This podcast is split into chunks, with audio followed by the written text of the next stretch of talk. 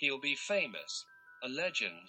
I wouldn't be surprised if today was known as Harry Potter Day in the future. There will be books written about Harry. Every child in our world will know his name.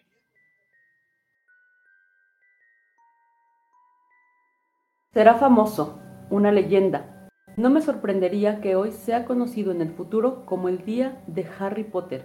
Escribirán libros sobre él. Cada niño en el mundo conocerá su nombre.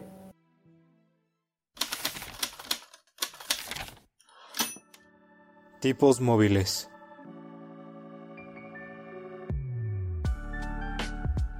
Un podcast que va más allá de los libros y de la realidad.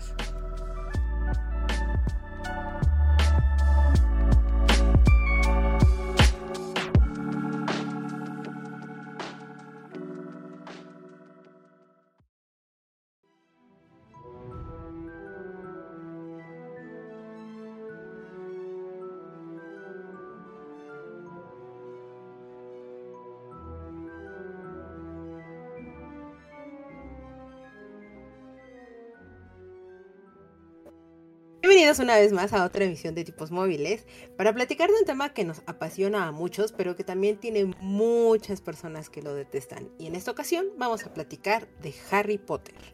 Y para platicar conmigo de este tema, permítanme presentarles a mi compañero de todos los programas, o casi todos los programas, y si no en espíritu, David. David, ¿cómo estás?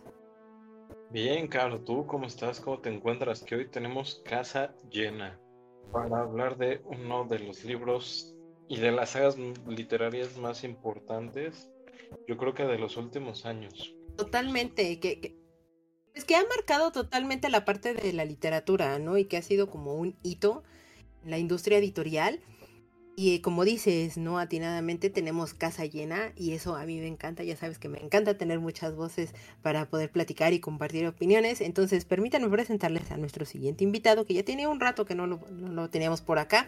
Está con nosotros también Manu. Manu, ¿cómo estás? Hola, hola, muy bien. Espero que ustedes también. Muchas gracias por la invitación. Siempre es un placer estar acá. Y a nosotros nos encanta tenerte por acá, Manu. Espero ya todo esté mucho más tranquilo y pues bueno, poder tenerte un poco más, más con nosotros aquí en tipos móviles. Sí, ustedes díganme y yo veo cómo me las arreglo, ya saben. Súper. Y, por supuesto, nuestro último invitado, pero no por eso el menos importante, y es una gran conocida de aquí de la casa. Con nosotros también está Janet. Jan, ¿cómo estás? Hola, Caro. Yo estoy súper emocionada aquí con mi gorrito, serpentinas, pastel, yo sí estoy enfiestada. Primero porque David no huyó de mí en este capítulo y eso me da mucho gusto. Eh, y segundo, eso es un gran segundo porque siempre había querido grabar con Manu y por fin se me hizo que, estuviéramos grabando juntos. Me, han gustado mucho los episodios en los que participa y bueno, pues celebrando a Harry Potter. Y yo estoy con bombos y platillos.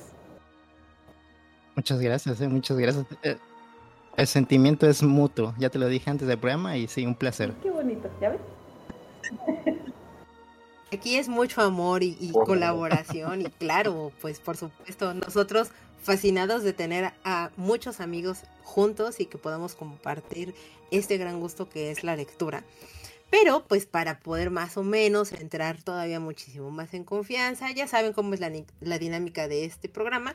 Así que Manu, ¿quieres platicarnos qué has estado viendo, leyendo, escuchando o lo que nos quieras compartir en estas semanas? Claro, últimamente he estado viendo mucho cine, pero en estas semanas ya no tanto, como que me cansé un poquito.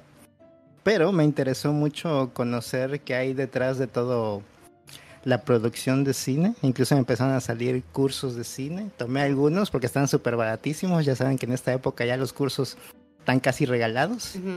Y empecé a leer varios libros de, de cine para enterarme un poco más de lo que luego no dicen de las películas, cómo se hacen y cómo es un esfuerzo colaborativo de muchas personas.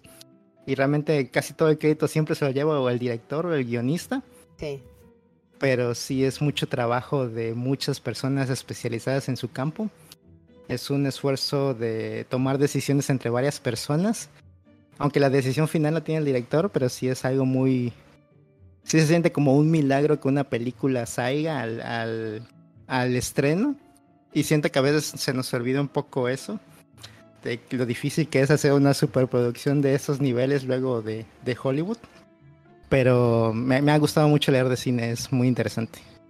Es sumamente entretenido el cine, muy apasionante y como lo dices muy atinadamente, Manu, de repente se nos olvida o damos por obvio y, que aparece literal así como con magia, pues no sé todo lo que hay detrás, pensando en escenógrafos, tramoyistas, vestuaristas, eh, producción, postproducción, etcétera, que pues están atrás de, pequeñas y grandes producciones, ¿no? Entonces, qué, qué padre que estás leyendo esto, Manu.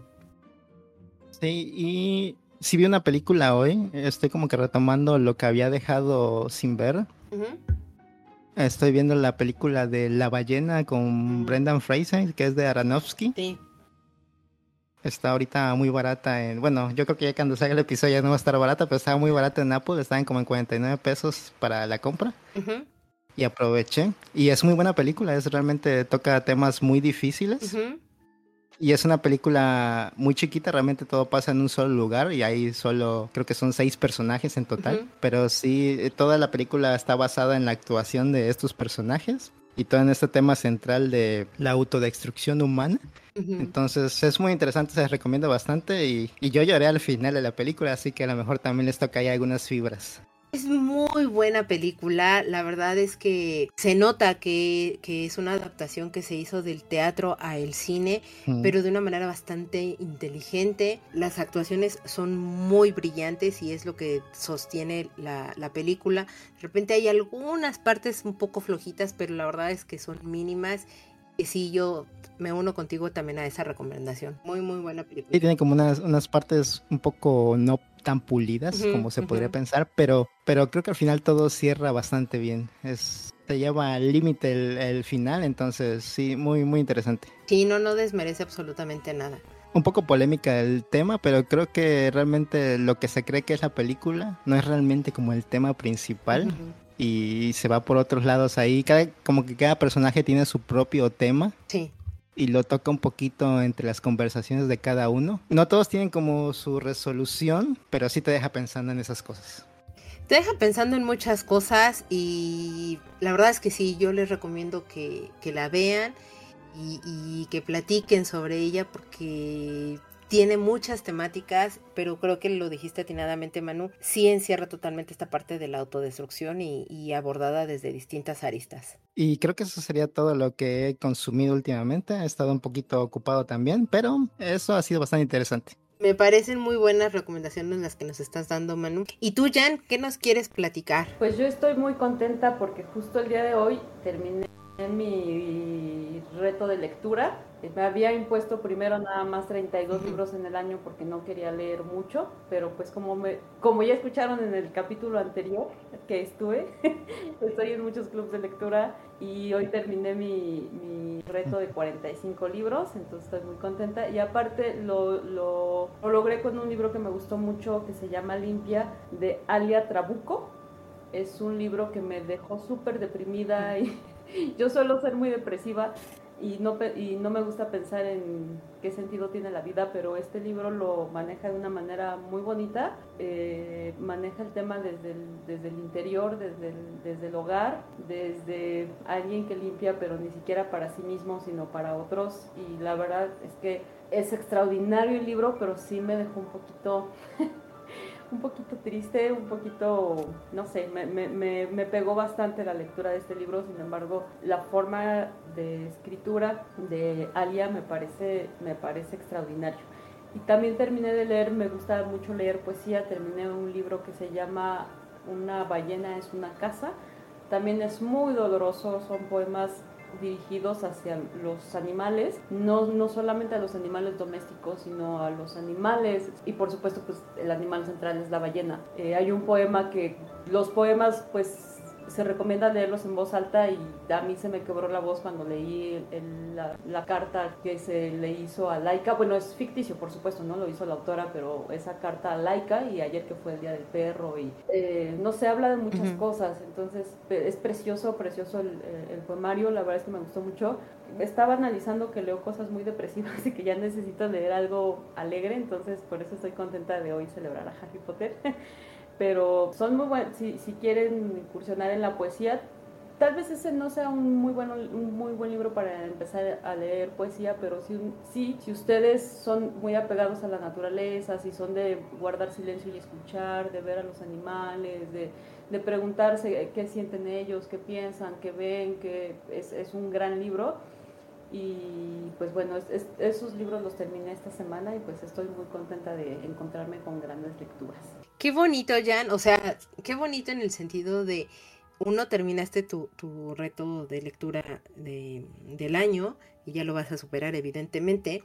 Y también qué bonito que te encontraste con dos lecturas, porque muchas veces, y bueno, siendo un poco cursis, si lo podemos llamar así, y como lo manejaban en intensamente la película de Pixar, en donde te, te manejan mucho esta cuestión de que muchas veces también la tristeza da pie o paso a lo que pueden ser grandes momentos de alegría y, da mucho pie también a veces a la nostalgia y te ayuda, ¿no? Para poder valorar y, contener ciertos momentos increíbles e impresionantes en tu propia vida. Y creo que eso es un poco lo que te ha sucedido.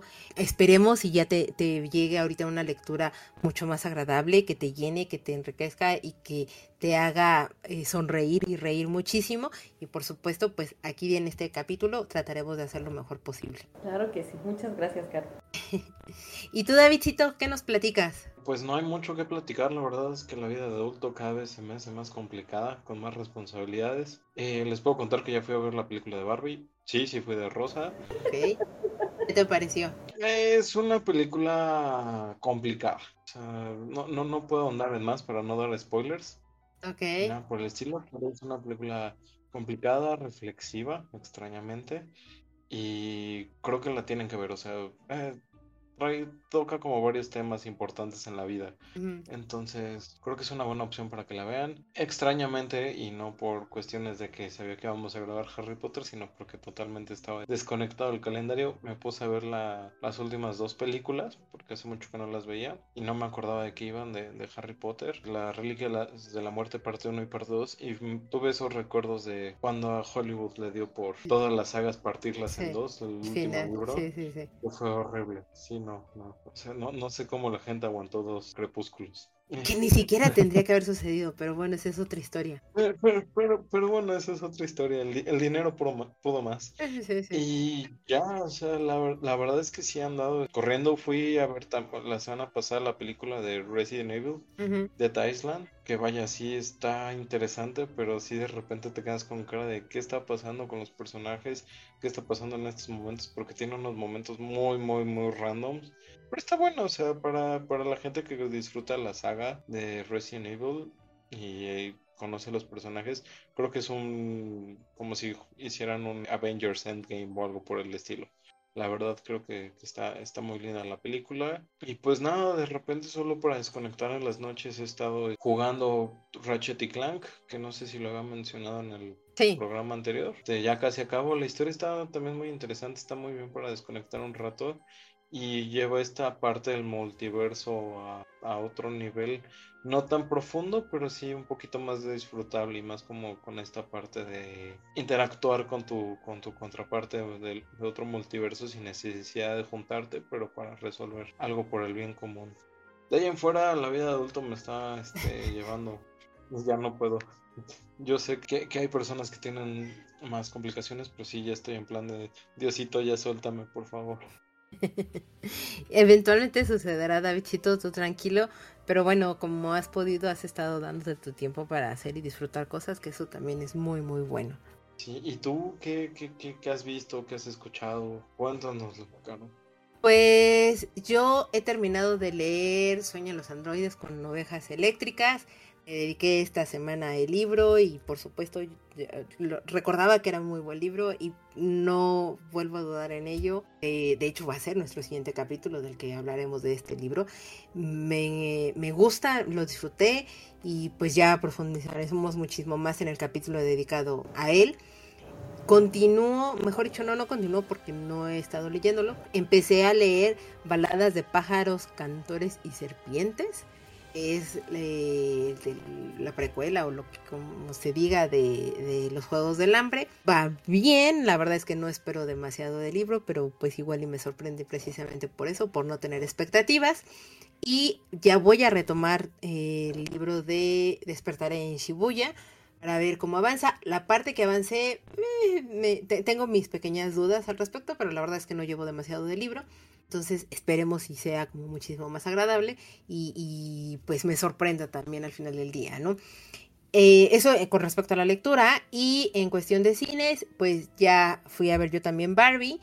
La verdad es que sí es una película bastante interesante, me parece una buena sátira diagonal crítica de lo que puede llegar a ser muchos tópicos y sobre todo que están muy vigentes. Valdría la pena que le den la oportunidad. No me parece que sea la película como la han estado tratando de, anunciar o como el, ruido que ha estado generando en redes sociales y en, todo lo demás. La verdad es que no, me parece tan brillante.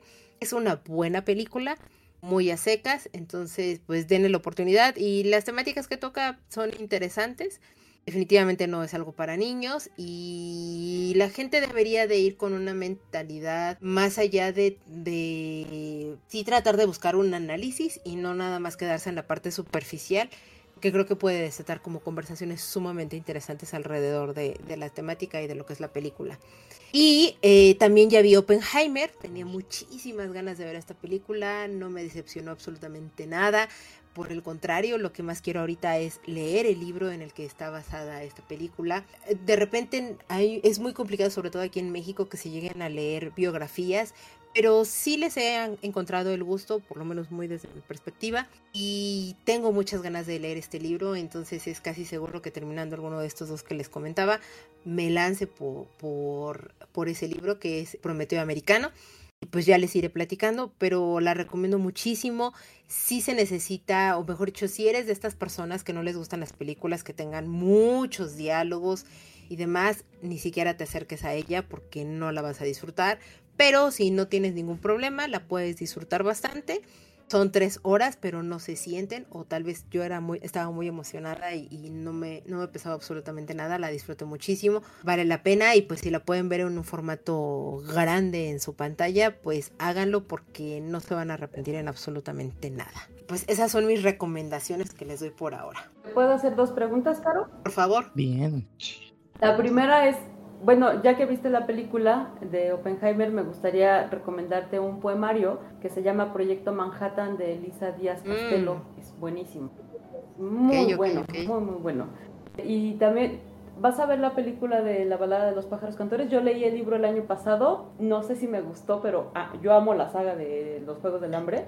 Ya cuando acabes el libro me cuentas, pero ¿quieres ver la película? Sí, de hecho, esa fue una de las intenciones por las cuales empecé a leer el libro, porque digamos que yo vi primero las películas y después leí el libro y volví a ver las películas y ahorita pues dije, bueno, quiero empezar al revés y quiero leer el libro antes de que llegue la película para ver qué tal. La verdad es que lo único que me emociona muchísimo de la película es que sale Peter Dinklage. Me gusta mucho ese actor e, en toda la extensión de lo que es la palabra. Se me hace brillante, tiene una voz maravillosa, sabe cómo entonar las cosas. En fin, soy, soy muy, muy fanática de él. Y tal vez digan, ¿y quién es Peter Dinklage? Bueno, él es él se dio a conocer muchísimo porque sale en Game of Thrones, el es Tyrion. Y es mi amigo. pues Sí, no, no, no. O sea, para mí es uno de los mejores personajes que existe en esa saga. Entonces, eso creo que es lo que me incitó más a decir si quiero leer y ver la película. Porque la verdad es que sí sabía de la película y dije, bueno, pues igual después y X. Cuando vi que él salía dije, ok, definitivamente sí es una película que quiero ir a ver al cine, pero sobre todo por él. Sí, yo también la quiero ver. El libro no, no, no, estoy segura de que te vaya a gustar, ya cuando, cuando lo termines me cuentas. Yo soy muy fan y no, no, amé tanto el libro, lo leímos en grupo y no lo amamos tanto, pero pues, eran los Juegos del Hambre y lo teníamos que leer. Sí, sí, sí. ya te platicaré, digo, yo recuerdo que cuando leí los Juegos del Hambre, el libro 2 me lo devoré, así literal, e inmediatamente brinqué al tercer libro. El tercer libro se cae, la verdad, bastante, pero pues, eh, o sea, bien, la verdad es que no, no me parece mal. Es un young adult que tiene un buen ritmo, que va dinámico pues a ver qué, viene con este. Está muy bien. Ya te platicaré ya. Y pues entremos entonces en materia para que entonces podamos darle la carnita a, todo este capítulo. Y hablemos de Harry Potter, una serie de novelas fantásticas escrita por J.K. Rowling, una escritora, productora y guionista británica y su éxito que fue Harry Potter la convirtió en la duodécima mujer más rica del Reino Unido. En 1995 terminó el manuscrito y después de que lo envió a muchas editoriales, 12 para ser exactas, y que todas lo rechazaron, apareció la editorial Bloomsbury que decidió sí publicarle y publicar esta, el, libro de Harry Potter y, que viera la luz del día gracias a la hija de la editora en turno y que pues entonces el 26 de junio de 1997 es cuando todos los humanos pudimos ver Harry Potter y poderlo tener en nuestras manos. Un año después, el estudio Warner Brothers adquirió los derechos para poder hacer las películas de todos los libros que venían y pues se han convertido en una gran franquicia, si no es que de las franquicias más exitosas que existen en el cine. Y pues para aquellos que de repente digan, bueno, ¿y de qué va Harry Potter? O algo que sería un poco extraño, pero a la vez no tanto.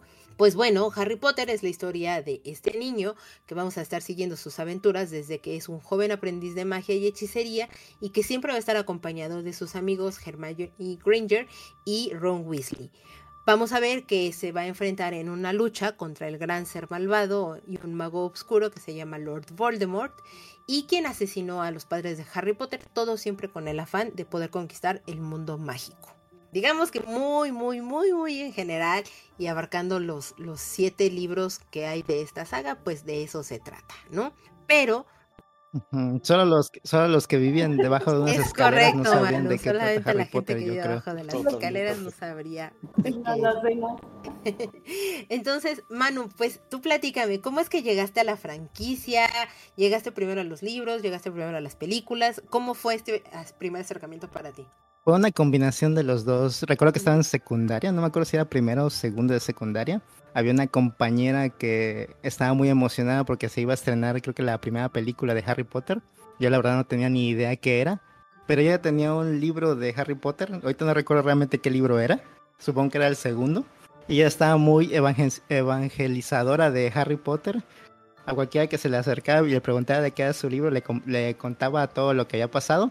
Pero como era la secundaria, realmente nadie estaba como que muy interesado en los libros, ¿no? Y míranos aquí ahora. Pero sí era como que muy, nos estaba como que contando para que nos invadiera el, sentimiento de la emoción, pero como que todavía no sabíamos nada. Ya después salió la primera película y ya más o menos la gente se interesó más, al menos los que no, no leíamos. Entonces ese fue como que mi primer acercamiento de Harry Potter.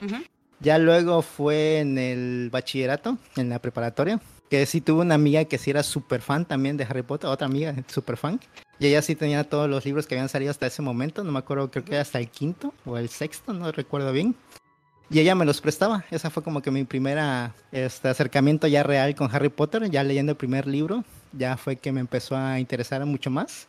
Y como los, eh, los obtenía fácil, entonces sí me enganché durísimo. Recuerdo que sí los terminé enseguida, los que tenía ella. Ya nos pusimos a platicar mucho y eso nos acercó mucho en la amistad. Entonces fue como que una bonita experiencia compartir eso con alguien.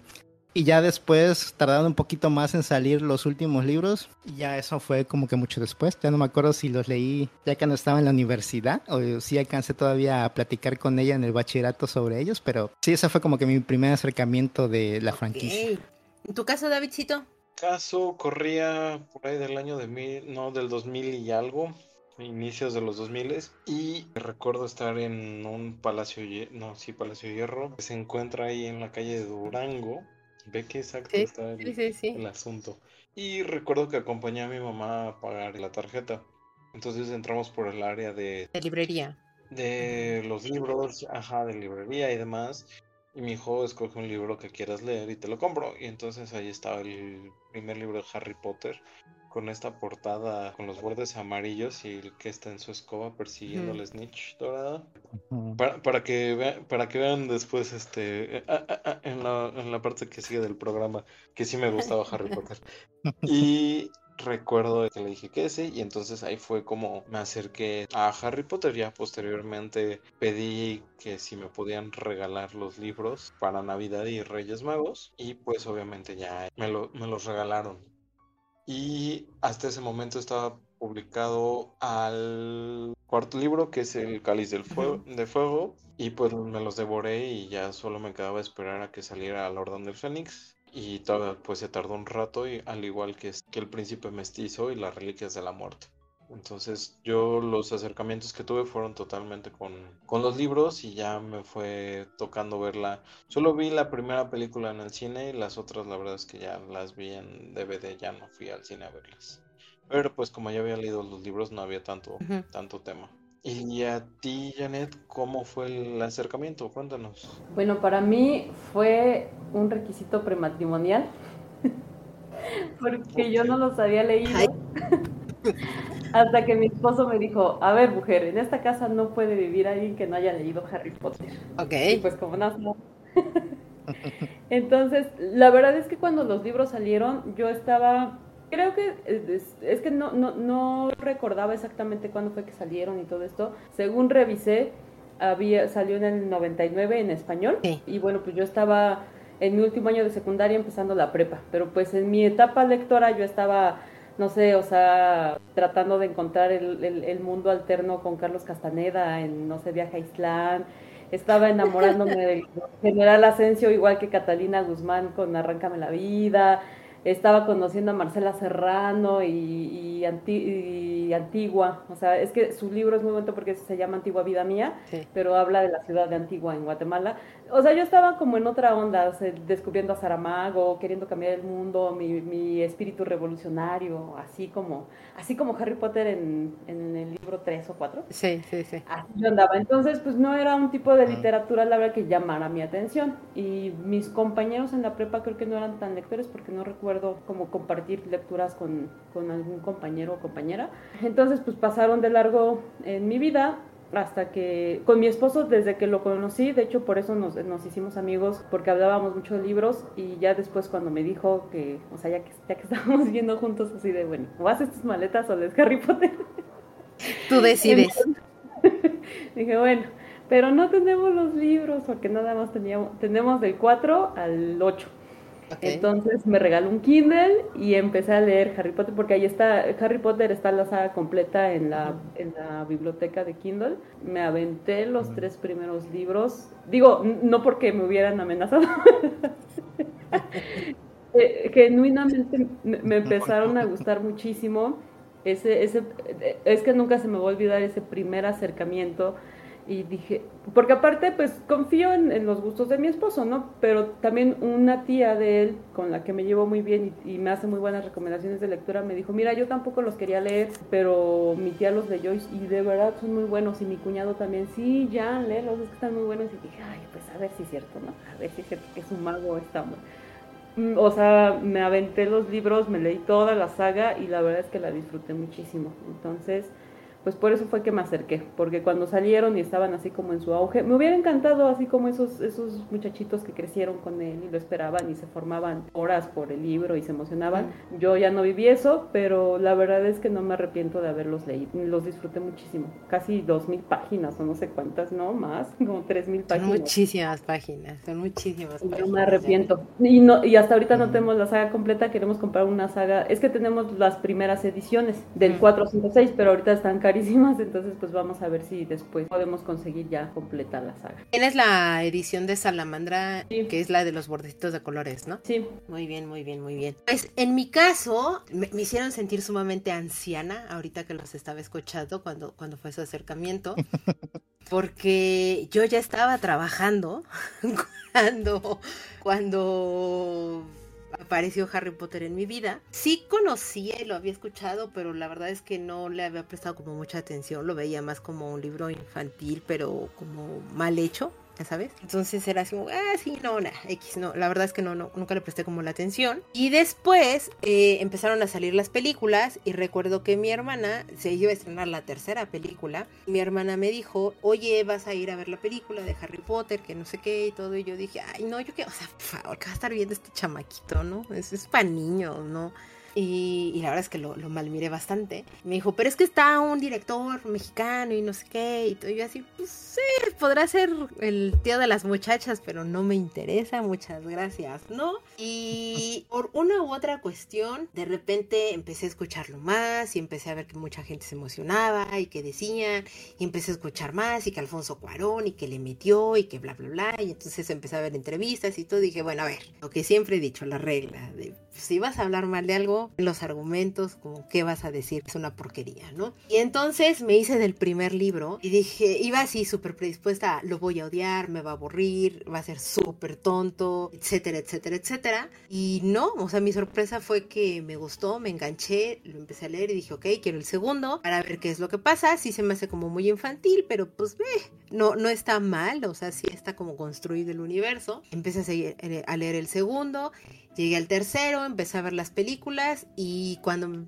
menos me di cuenta ya estaba súper metida en, en, lo que era el universo de Harry Potter. Y posiblemente también cayó o yo decidí en ese momento Harry Potter porque no estaba pasando como por un muy buen momento en mi vida y necesitaba algo que fuera total así, totalmente una ruptura de lo que era el momento en el que vivía y que me sacara de este mundo totalmente y Harry Potter lo logró porque evidentemente sí está pasando en un mundo pues de la vida real pero a la vez entra sumamente en la fantasía y sabe en qué momento sacarte de aquí y, esa creo que fue una de las grandes razones por las cuales a mí Harry Potter me gustó y me enganché mucho en él porque llegó en el momento exacto que yo lo necesitaba como para no estar pensando o no estar meditando todo el tiempo en la situación en la que me encontraba en ese momento. Entonces, pues esa, esa es una de las razones y posiblemente una de las grandes, uno de los grandes motivos por los cuales pues yo le tengo un cariño a esta saga, porque digamos que fue mi, mi, mi tabla salvadora en el momento en que más lo necesitaba. En fin, y a ver Janet, ¿a ti qué fue lo que más te llamó la atención de esta franquicia? Porque honestamente, o sea, yo con lo que les acabo de platicar, pues yo no siento que haya habido un algo, sino fue eso ¿no? Que simplemente me sacó del hueco en el que yo me encontraba. Pero en tu caso, ¿tú qué dirías que fue lo que te atrapó de la franquicia? A mí la, la ambientación, creo que la narración, las primeras páginas, eh, y es que pareciera que son las primeras páginas, pero cuando te das cuenta ya vas a la mitad del libro. Eh, la ambientación, cómo te, te, pone que los magos están entre nosotros. Yo hasta volteaba y veía sospechoso a mi gato, decía, no será un brujo, no será la profesora McGonagall. O sea, todo ese, que, que la magia existe, que la magia nos está acompañando y que estamos rodeados de ella, pero no la vemos porque no creemos en ella, así como el tío. Y, y a mí me daba mucha risa porque yo decía, si de pronto alguien viniera y me dijera eso, yo actuaría como el tío. O sea, yo así de ella, ah, sí, claro, ¿no? Entonces, como, como ese, ese juego a mí me encanta cuando te proponen un juego de vamos a ver el mundo de esta perspectiva, ¿qué te parece? Y una perspectiva tan bonita, tan, o sea, como justo tú lo dijiste, te saca de esta realidad, o sea, te da, te, da, te da otras alternativas de existencia. Y a mí eso fue lo que me gustó, o sea, que porque ni siquiera empiezas como conociendo a los personajes, sino el lugar, empiezas a imaginar, bueno, yo en mi caso empecé a imaginar la casa, donde vivía Harry y que vivían en la cena y muy chistoso porque tenemos una alacena así parecida que está la puertita abajo de las escaleras y ahí está todo. Así que, ay, aquí vive, me voy a asomar a ver si no hay alguien ahí, no sé. O sea, como es, ese ambiente de que la magia está entre nosotros, eso fue lo que a mí me hizo continuar y es una de las cosas que, que me gusta muchísimo, ¿no? Y aparte eh, también el, eh, siempre buscamos ese sentido de pertenencia y ahí lo, lo, tiene y lo tiene de una forma muy bonita. De hecho, esta, esta frase se la voy a robar a, a Trotalibros, de, del canal de Trotalibros y de, la editorial Trotalibros, que dice, porque me encantó, que dice, la gente de mi generación no se conoce a sí misma, pero sí sabe a qué casa de Hogwarts pertenece. Y por supuesto, o sea, yo soy Hufflepuff, no sé cómo pronunciarlo. Entonces, y así de, ay, sí, esas son mis características. Yo hice la prueba para ver a qué casa pertenecía, hice el examen, todo así, yo todo, o sea, me gustó esa propuesta de la magia puede entrar a tu vida si tú quieres. Por eso a mí me, sí, no, o sea, me, me enganchó y ya me seguí y me volví fan y mi calendario es de Harry Potter y aquí en esta casa se habla de él muchas veces. Eso está súper bonito. ¿En tu caso fue parecido, Manu? ¿O, cómo, ¿O qué es lo que a ti te atrapó de esta franquicia? Sí, evidentemente también la ambientación y todas estas mini historias que te cuentas sobre el mundo de, de, en el que vive Harry Potter ya cuando es mago y que sí toma muchas cosas prestadas como de otros universos, algo ya como que cuentos tradicionales o criaturas que ya existían en otros lugares. Pero aparte de eso, también me gusta mucho cómo, me acuerdo del primer libro, que cómo te va construyendo la historia y te, da, te va dando pistas de, de, lo que está pasando, pero tú no te das cuenta hasta el final, ya cuando toda la historia cierra, ya te das cuenta uh -huh. de que todo lo sospechoso ya estaba ahí desde el principio. Entonces eso me gusta mucho porque te da oportunidad de sospechar muchas cosas antes de que pasaran las cosas y eso me encanta a mí de las historias. Como los juegos son a veces así, de que tienes que andar uh -huh. descubriendo cosas, más los juegos que son como de aventura. Entonces ese tipo de historias en los libros me gusta mucho. Entonces eso me atrapaba mucho eh, cuando quería leer el, cuando leía los libros me atrapaba demasiado eso y lo que no me dejaba dejar de leer esos libros. Era como que muy embriagante descubrir más cosas o por qué pasaban ciertas cosas que se veían sospechosas. Ya cuando llegaba la resolución decías, ah, era esto. Que muchas veces se sacaba la, sí. la resolución un poquito el, en la magia y a veces exageraba mucho como en el final del segundo libro que creo que se fue de más. O sea, como que hizo demasiada magia en el segundo No, en, en, en, en el tercer libro, cuando saca el giratiempo. Entonces, creo que, creo que esas cosas me gustaban mucho, cómo resolvía las situaciones y ponía como varios problemas que se iban resolviendo poco a poco. Sí, sí, de repente, digo, los primeros libros se ve una J.K. Rowling que está aprendiendo a cómo tiene que construir cosas y cómo tiene que empezar a darle resolución a las cosas, pero sin que se vea muy apresurado y todo. Y vamos, ¿por qué no aprovecharse de, pues es un mundo mágico y pues sí se podría prestar, me lo saco de la manga, no, perdón, de la magia y entonces ya lo hago, ¿no? Entonces, sí, sí. Del sombrero seleccionador. Sí, exacto, exacto. O sea, del sombrero seleccionador, de ahí ya lo saco. Y en tu caso, Davidcito, no te voy a preguntar qué te cautivó de la franquicia, sino por el contrario, ¿a ti qué es lo que te ha ido alejando de ella? Eh, de repente conocer como otras historias. O sea, eh, cuando tenía, estaba Harry Potter, obviamente como dijo Janet, pues yo sí fui de la uh -huh. generación que creció con él, ¿no? Entonces yo sí era de esos niñitos de que están esperando para, para ver su, su siguiente libro y así todo emocionado y todo el mundo quería saber de qué casa era así demás, ¿no? Digo, sigue, sigue siendo, ¿no? Hasta, hasta el día de hoy. Pero eh, para esto tenía un enemigo en la infancia. Enemigo okay, este, okay. diagonal, mejor amigo. Tu frenemy. Mi frenemy, sí. Que él se burlaba de mí por leer okay. Harry Potter. Porque él decía que él ya era un, que Harry Potter era para niños muy chiquitos. Esto entre, eh, viene como una anécdota eh, totalmente aparte, ahorita se las cuento. Pero él me decía que Harry Potter era para niños chiquitos, que él ya era un niño grande y él leía El Señor de los Anillos.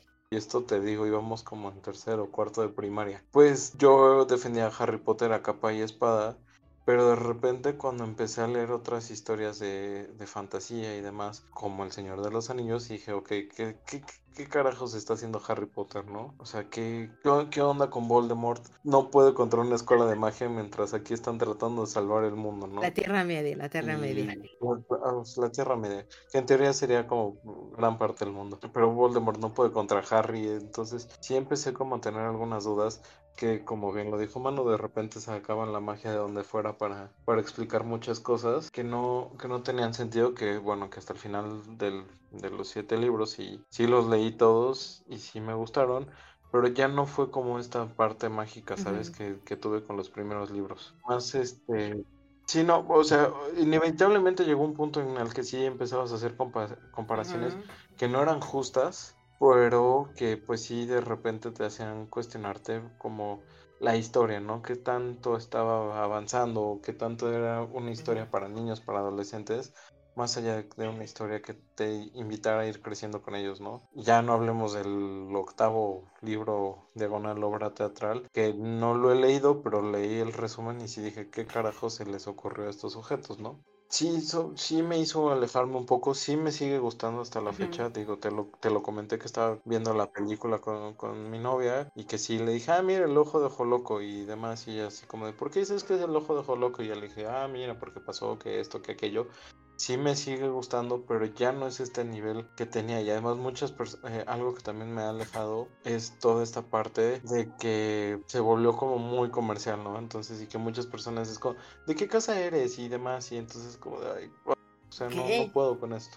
Eh, para, los que no, para los que no me conozcan, saben que soy un poquito amargado. En, muchos aspectos, que soy como un señor de 70 años atrapado en un cuerpo de un joven de 30. Entonces sí, toda esta parte también como de, y mira, hicieron tal producto y necesito tal cosa o vamos al callejón que siento que se volvió muy comercial y que nada más es como por el por el trend de sentirte parte y más que solo es como de las películas más allá de los eh, sí digamos un poco la, la, adaptación llegó a superar a, la obra original y si quieres ahorita tratamos un poquito más a fondo esto pero lo que yo te iba a decir es como bueno es que también tú empezaste a hacer comparaciones sumamente injustas lo dijiste tú estabas comparando a, a J.K. Rowling con el señor Tolkien entonces también la, la o sea, te, me fuiste a tamaños gigantes, o sea, pobre mujer. Eh, entiendo por qué en algún momento, pues sí, eh, porque tu, tu frenemy decía, ¿qué estás haciendo leyendo eso? Porque bueno, pues el señor ya estaba leyendo al padre de lo que es la fantasía, pero, pero vamos, o sea, sí tiene sus puntos y demás, y entiendo lo que, lo que comentas, ¿no? Y es que te decía que ahorita vamos a hablar un poco más adelante de, de toda esta situación, porque justo no sabría yo decir exactamente a qué se debe este éxito de, de, la serie, de, de los libros, de, las películas, etcétera. Creo que son muchos factores, entre esos uno de ellos puede ser mucho esta cuestión de, la adaptación y cómo empezaron a crecer muchísimo más el, universo lo llevaron, pues no se diga de, del merchandising, sino de mercancía que existe con respecto a Harry Potter, pero también están los parques temáticos, hay videojuegos, ahorita está lo más reciente que es Howard's Legacy.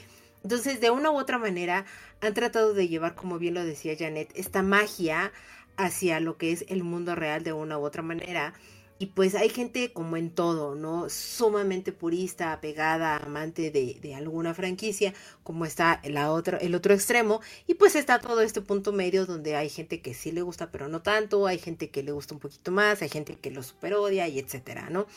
Pero tú, David, en, en general, ¿a qué crees que se deba este éxito de la serie de libros?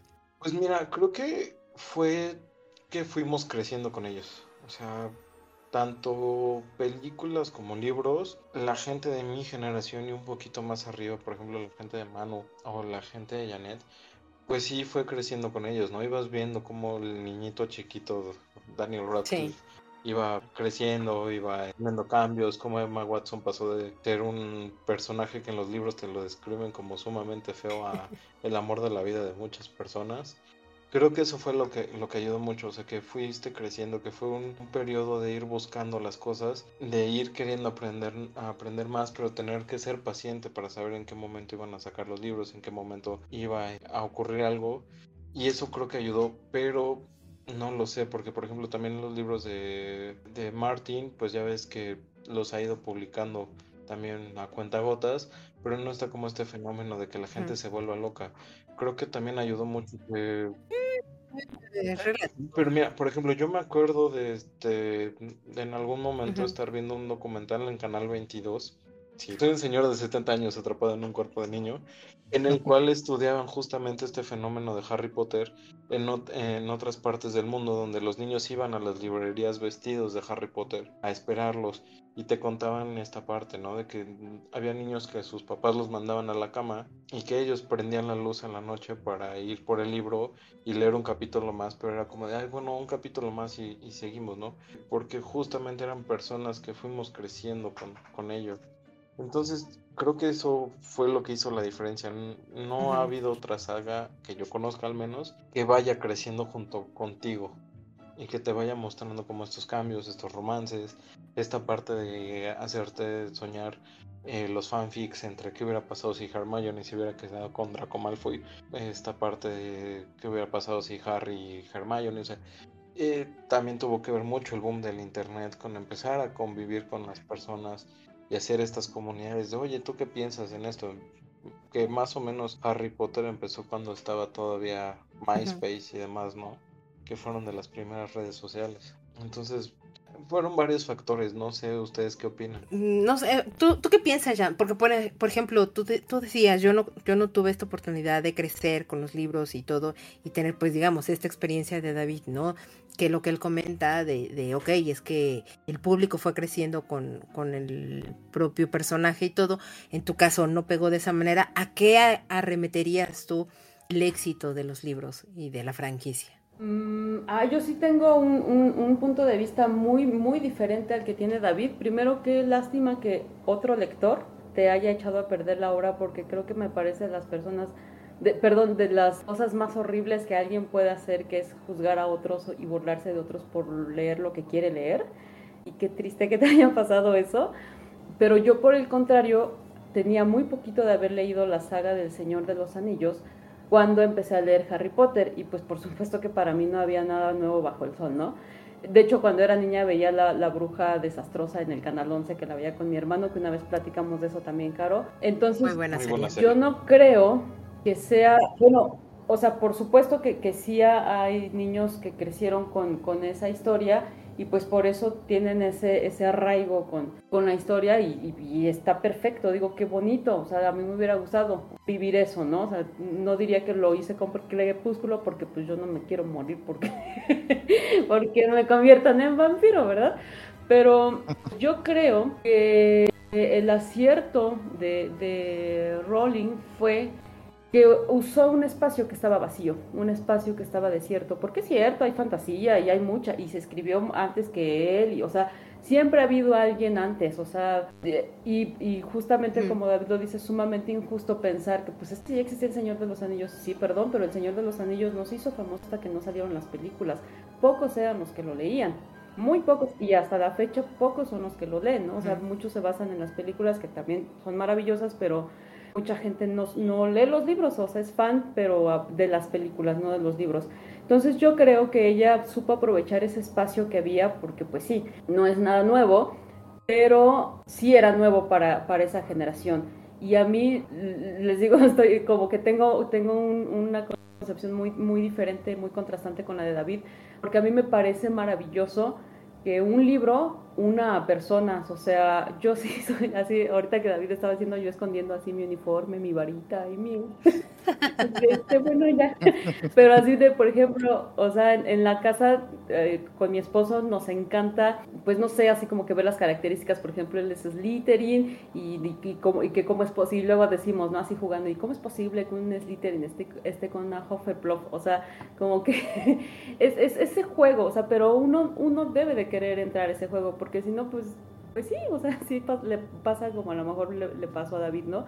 Pero yo creo que justamente ella supo, eh, o, no sé si supo eh, la mercadotecnia, yo, yo no sé de, cómo está la, cuestión de las editoriales, pero creo que supo eh, sacar el libro en el momento correcto, porque sí es cierto, había historias antes, sí es cierto, habrá historias después, pero ese lugar que ocupó Harry Potter lo ocupó porque no había otro, o sea, eh, había o muchas cosas de superhéroes. Perdón, es que yo no sé mucho qué, qué había en ese tiempo, porque pues yo leía pura gente, bueno, no más, Mastreta afortunadamente sigue viva, y también este, Marcela Serrano, ah, pero pues leía a, gente así pues, que ya, ya no estaba, ¿no? Entonces, em, creo yo que es eso, que, que ella supo ocupar, eh, es que según yo en esa época como que estaban, no sé, los videojuegos y, y cosas así, ¿no? Entonces, que de pronto a mí sí me parece extraordinario que un niño, porque yo cuando estaba leyendo el libro, no, no sé qué libro, pero es uno de los más extensos, creo que el 6, que tiene más de 800 páginas, es que yo decía, qué maravilloso que un niño no se cuestionara, porque me ha pasado y he escuchado otros lectores, ay, es que está muy gordo, no lo voy a leer porque está muy gordo. O sea, al niño le valía gorro que el libro tuviera más de 800 páginas y que estuviera pesado y que, o sea, eh, entonces yo por el contrario creo que me parece una cosa extraordinaria que pasó en el mundo en el mundo real. Y por ejemplo algo que, platicando, porque aquí hemos analizado Harry Potter desde la, parte política, social, económica, de todo hemos hecho, y, y, yo le decía a mi esposo, si yo fuera maestra de sociología en la secundaria o en la prepa, yo lo daría a partir de estos libros, o sea, yo explicaría muchos temas políticos sociales y muchos conflictos a partir de este libro, porque es cierto, El Señor de los Anillos es, es algo bélico de principio a fin, pero salvo el Hobbit, no tiene un lenguaje y una magia para, para alguien más joven. O sea, yo no, al contrario, y yo soy muy fan de Tolkien, aún así yo digo, señora, lo hizo usted muy bien porque lo hizo muy digerible para niños de 8 años, 7 años y que quieran seguir avanzando. El Señor de los Anillos lo voy a defender siempre, para mí es la mejor saga. Si, si Tolkien, si R.R. Martin no termina el Juego de Tronos, la mejor saga de fantasía va a ser este, El Señor de los Anillos siempre. Pero pues sí tiene que ser un lector pues con más experiencia lectora, que, tenga más, o sea, un poquito más de paciencia y cosas así, ¿no? Un poquito a lo mejor más de, de conocimiento de, de, los, de las guerras, de la historia universal, no sé. Pero yo por el contrario creo que ella supo hacerlo digerible para un público más pequeño. No estoy diciendo que no estoy haciéndolo de manera ofensiva ni nada, sino pues para niños de 7 años, de, de 11 años que se sentían felices porque a lo mejor recibían la carta junto con Harry y iban cambiando de, de ciclo escolar. De hecho, si yo tuviera un hijo, al, en el momento que cumpliera los 11 años, yo le daría el libro para que él fuera creciendo con Harry y que cada ciclo escolar fuera cambiando como él. Yo lo haría sin problema, o sea, y, creo que ese espacio estaba desaprovechado y qué gusto que, que, se haya aprovechado de esa manera. No estés muy errada, Jan, pero quiero escuchar primero a Manu antes de, darles como yo mi, perspectiva un poco más amplia y comentarios. Entonces, Manu, ¿tú, tú qué piensas? Ok, ok. Yo estoy completamente de acuerdo con Janet. En esa época del 98-2000 realmente no había como que una saga que tuviera, una saga grande que tuviera personajes infantiles en el protagonismo. Casi siempre habíamos tenido sagas donde eran personas adultas que luego los niños hacían fan, como Star Wars en los 70s, eh, Volver al Futuro en los 80s, ese tipo de sagas, donde los cazafantasmas también, todos eran como películas dirigidas para adultos que luego los niños hacían fan y luego hacían productos basados en eso para hacerlos para niños. Entonces yo creo que ese tiene, tiene mucha razón de que Hataka Rowling eh, llenó ese espacio con esto. Y lo llenó muy bien porque aparte de hacer una buena historia que engancha a adultos o a niños, también lo llenó con estos elementos de que le gustan mucho a los niños. No sé, supongo que conocen niños que les gusta mucho memorizar nombres de dinosaurios, saber como que mucho de un, de un, tema que les gusta mucho. Entonces le dio material, mucho material a los niños con estos libros para que se embriagaran de tanto nombres de hechizos, de objetos mágicos, de magos, de maestros, de libros que, que escribían etcétera, etcétera. Entonces creo que eso también ayudó mucho para la mercadotecnia de que te vendían objetos de cualquier cosa, de que se podían crear mundos, incluso videojuegos de muchos tipos. Entonces creo que eso, eso ayuda mucho para que el, hubiera sido un bombazo en esa época. Y aparte en esa época todavía no salía... El Señor de los Anillos ya tenía muchos años publicado, no sabía, no había como que regresado todavía el, el spotlight. Y a partir de Harry Potter, Harry Potter fue que empezaron a salir más sagas como que John Adult infantiles, como Percy Jackson, Twilight, todas esas empezaron a salir por el éxito de esta saga. Entonces creo que sí llenó un espacio que estaba muy vacío. No, no sé realmente en el mundo de los libros si habían sagas eh, importantes como en los noventas que tuvieran un poquito de impacto. Realmente yo no conocía nada en esa época. Y como esto llegó, nos enganchó, nos enganchó a todos por igual. Entonces creo que creo que por ahí va el asunto de por qué es tan popular esta serie. Es que son un factor de muchos elementos eh, ambas perspectivas me gustan y creo que son muy atinadas. Y para mí no es que sean una contraria a la otra, sino por el contrario se complementan. Porque efectivamente, aquí en México lamentablemente no, nunca se ha fomentado realmente demasiado lo que es la lectura infantil. Y se trabajaba con, con muchos mmm, clásicos de, de, la literatura. No está mal y que es muy bueno, y les lo decía, yo leía Gente Muerta, yo también leía muchísima gente muerta y hasta la fecha lo sigo haciendo, pero creo que no existía alguien vivo y que lo pudiera hacer. Y eso también sucedía desde el otro lado, eh, en, Inglaterra, donde vivía esta mujer y que también ella pasaba por muchos problemas, etcétera. Tenía hijos pequeños y dijo: Es que necesito crear algo para ellos para que tampoco estén viviendo en esta situación que nos encontramos en este momento. No, no estoy tan segura que es porque no existiera una saga como tal sino lo que hizo que Bloomsbury o que la editora de Bloomsbury dijera, sí, vamos a sacar este libro y todo, fue que literal le dio el libro o los primeros capítulos a su hija y su hija le dijo, quiero conocer más, qué es lo que sigue. En ese segundo entonces se dio cuenta que era algo que valía la pena, algo que le llamaba la atención a una niña pequeña y que no era pesado. Por esa razón fue un detonante muy importante y una de las cosas que siempre dijo J.K. Rowling es yo traté de hacerlo simple, pero de acuerdo a lo que yo sabía, porque ella no sabía de letras. Y gracias, así lo agradezco infinitamente a, una amiga editora, que de hecho es la que me metió muchísimo a la parte de Tolkien y que también en algún momento estuvimos platicando entre Harry Potter y, El Señor de los Anillos. Entonces, pues es lo que decíamos, o sea, al final del día Tolkien es un hombre que era eh, lingüista, que sabía mucho de lenguajes, las palabras, etcétera que se puede abordar desde muchas perspectivas y que tenía una gran imaginación y una creación de universos maravillosa y que va a seguir vigente de aquí hasta el fin de los tiempos. no existiremos nosotros, pero Tolkien va a persistir. Pero J.K. Rowling lo que hace es saber escuchar, saber entender y comprender muy rápido lo que es el mercado, lo que es el mundo del dinero porque de ser una perfecta desconocida que no tenía dinero, que no tenía cosas, escuchar a sus editores y saber y que se va notando a lo largo de los libros cómo va evolucionando la forma en cómo ella va escribiendo, y que entonces se da cuenta de, ok, este estudio compró para las películas y las películas fueron un gran hit y que mucha gente, tal vez no en Europa, o en Estados Unidos, pero por lo menos en América Latina o en muchas otras partes del mundo, se acercaban más al cine que a los libros, va siendo un gran hitazo lo que es Harry Potter, la película. Y entonces J.K. Rowling ya no nada más piensa en función a lo que era el universo literario, sino en el universo literario y cinematográfico. Y tan es así que desde el cuarto o quinto libro, sobre todo en el quinto libro se nota muchísimo más, que ella empiece a escribir ya pensando en función de que esto se va a llevar a la pantalla grande.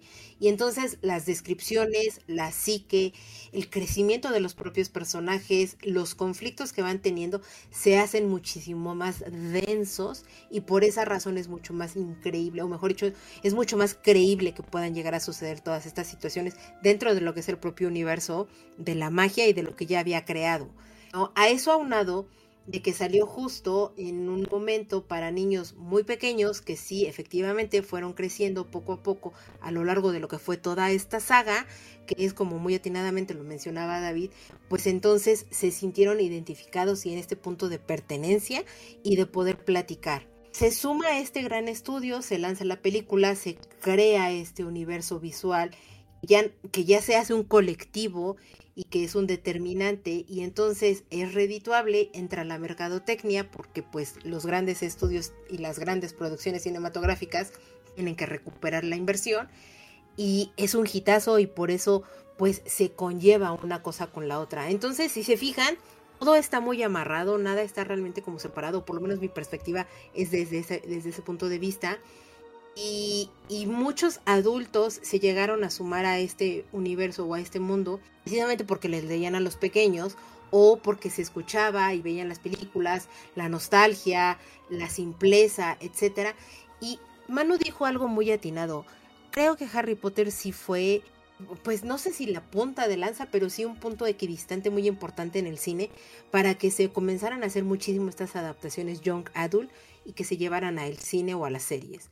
Eso sí me parece muy importante y que efectivamente, y en algún momento lo mencionó David, pues entonces empezaron a dividir estos, el, final de la saga en dos partes, en dos películas, porque pues negocio, mercadotecnia, más dinero, etcétera, etcétera, etcétera. Creo que por ahí van muchísimo las cosas. Em, no sé, tal vez me explayé demasiado o, crean alguna otra cosa, pero pues nos encanta saber y conocer ustedes por qué creen o cuál creen que es la razón de que esta saga se ha convertido en una cosa como sumamente tan exitosa, porque ha crecido exponencialmente más no poder lo que, lo que es el universo de Harry Potter, ¿no? Regresándonos un poco al libro, a los personajes y todo, Davidcito, ¿tú cuál me dirías que es tu personaje favorito? ¿Cuál fue el menos favorito? ¿Y cuál llegaste a odiar más de la serie y por qué?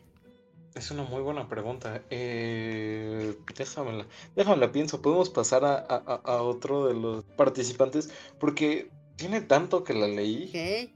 que, que no me acuerdo de los personajes. O sea, por ejemplo, Neville se me hace muy bueno, se me hace muy infravalorado. Sí. eh, lo ponen como muy tonto, pero la verdad es que es muy, muy buen personaje. Creo que el que más odio de la serie es a Voldemort. Por el amor de Dios, es un villano muy sencillo. Muy malvado. Este.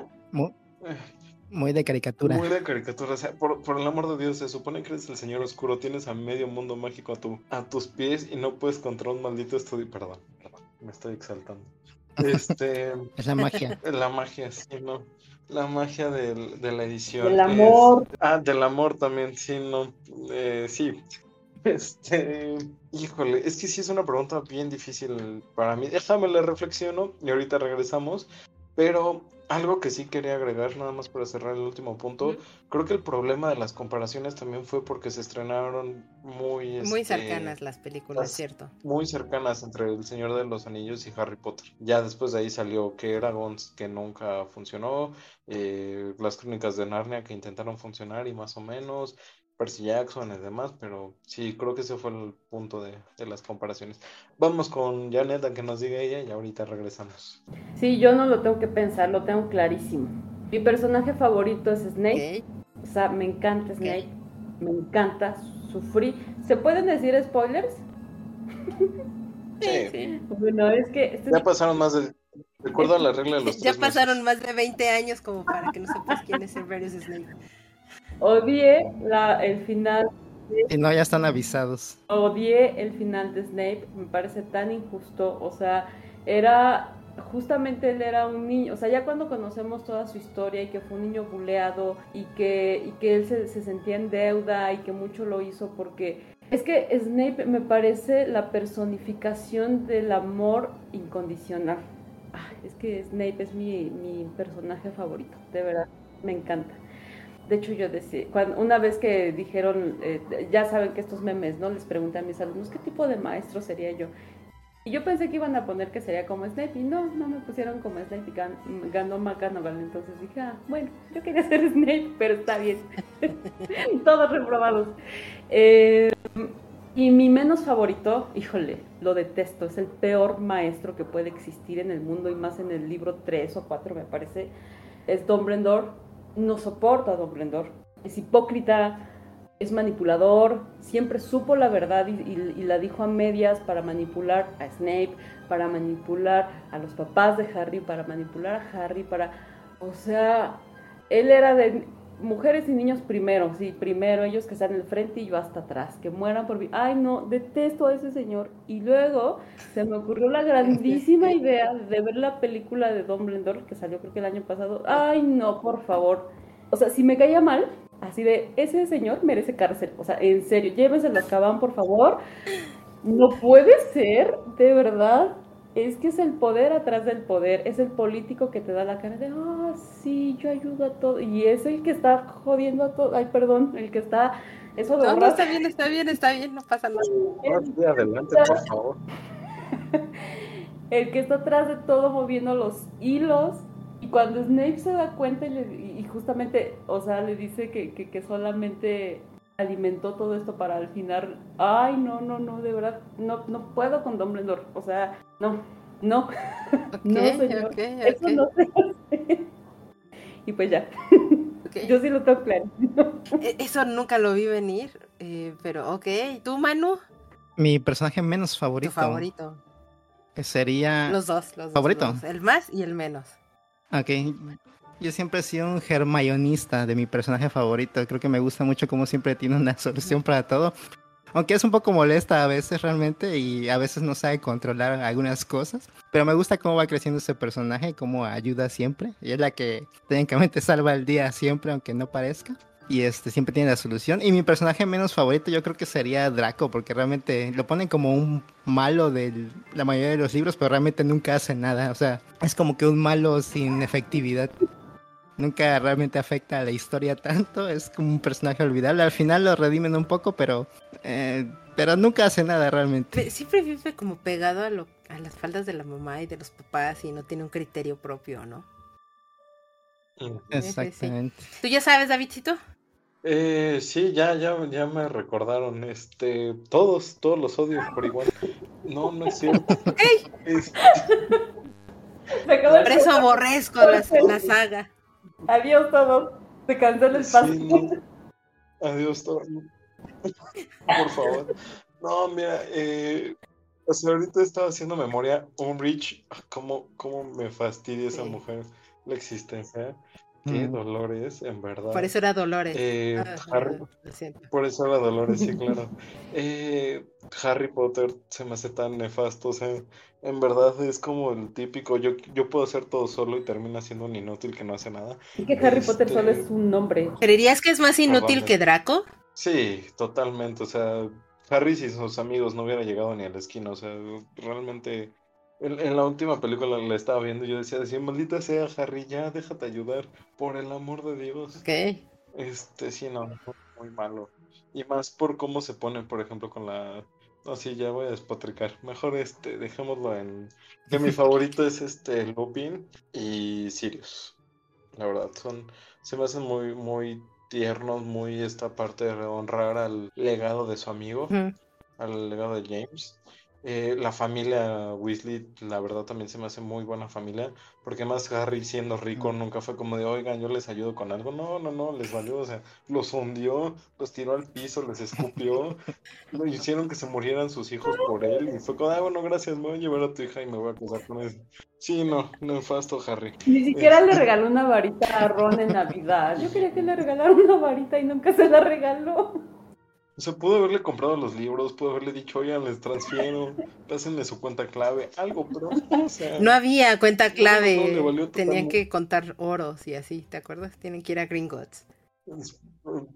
Sí, lo, lo- lo- sé, pero era para, para hacerlo más actual, ¿no? Pero sí, o sea, le valió totalmente la familia que dio su vida por él. ¿Y cuál, cuál fue el... ah, también la relación con Ginny se me hizo muy mala. Fue de la nada, o sea, si hubiera quedado con Cho, Cho era mejor Ay, opción. Cho era muy inútil. Eh, No tan, bueno, sí, Ginny no era tan inútil, pero, pero bueno, eh, Y también luego se volvió Sí, un poco sí, tóxica. sí, sí. Cho. sí, no, pero bueno, Cho tenía motivos, le mataron al novio por culpa de Harry, porque Bueno, fue sí. un inútil. Pero bueno, este, ya no digo más. Pero En mi caso, mi personaje favorito, no sé si tengo un personaje favorito. Muchos personajes que me agradan. Me gustan mucho, por ejemplo, los gemelos Weasley. Me parecen como súper divertidos, muy ingeniosos. Cae muy bien este, este Lupin. Sirius se me hace a veces un poco eh, como tonto o absurdo el personaje. Lupin me parece mucho más interesante. En las películas creo que no le hicieron justicia al personaje. Madai Moody, o bueno, Ojo Loco Moody, me gusta muchísimo. Es, es, eh, es muy clarividente, está muy metido en su rollo como, como auror. Y contrario a lo que decía Janet, a mí Dumbledore me parece una persona que va siete pasos adelante de todos los demás, de toda la situación, y trata de plantear o, o que suceda el, el escenario menos desgraciado para todo el mundo, porque al final del día pues él ya vislumbró siete escenarios diferentes en donde todos siempre va a ser una desgracia, entonces cuál es en el que salimos un poco menos golpeados. Eso es para mí por lo menos que, que yo veo de, de Dumbledore y me parece sumamente buen personaje construido, no tan caricaturesco como lo hicieron en las películas, el de, de Bellatrix Lestrange. Creo que me, me hubiera gustado verla más aguerrida, verla más en el libro. Me parece. Lo que le hace a los papás de Neville es, es brutal. Entonces, en ese aspecto dices, ¿cómo demonios alguien puede tener como, como toda esta, esta cosa de querer dañar tanto a una persona si ya la dañaste lo suficiente? No sé, te- te- tengo varios personajes que me agradan. El personaje más odiado a la vez también es uno de los personajes que más me gusta precisamente porque logró esta mujer el punto de decir aborrezco a esta mujer que es Dolores Umbridge. Me sacaba de, de quicio, me desesperaba, me parecía sumamente imprudente y todo. O sea, sí la odiaba a, a Dolores Umbridge, pero me parece sumamente brillante porque precisamente creo que esa es una de las razones de que está tan perfectamente bien construido el personaje que por eso te genera este grado de odio eh, extremo en algún momento que dices ya suéltalo por favor mujer deja que, que vivan un poco que respiren porque es, excesivamente castrante no y es un buen mensaje de personaje de que aunque sea del lado de los buenos puede ser muy Muy guay. eh, muy odiada, muy fatal, muy, ¿cómo se diría? Muy desastrosa para la gente. Sí, sí, sí, es, es enfermiza, es tóxica. Y cuando la pasaron, o sea, yo recuerdo que pues, ya había leído el libro y que ya venía la película y yo dije, es que ¿quién va a, o sea, ¿quién va a ser tan odiosa Y lo logró. que, que logre ese punto? Y la actriz que hace a Dolores Umbridge, Ay, sí, no. por Dios, qué maravillosa actriz es. Y dije, claro, o sea, es magistral el trabajo que hace, porque de verdad la odias.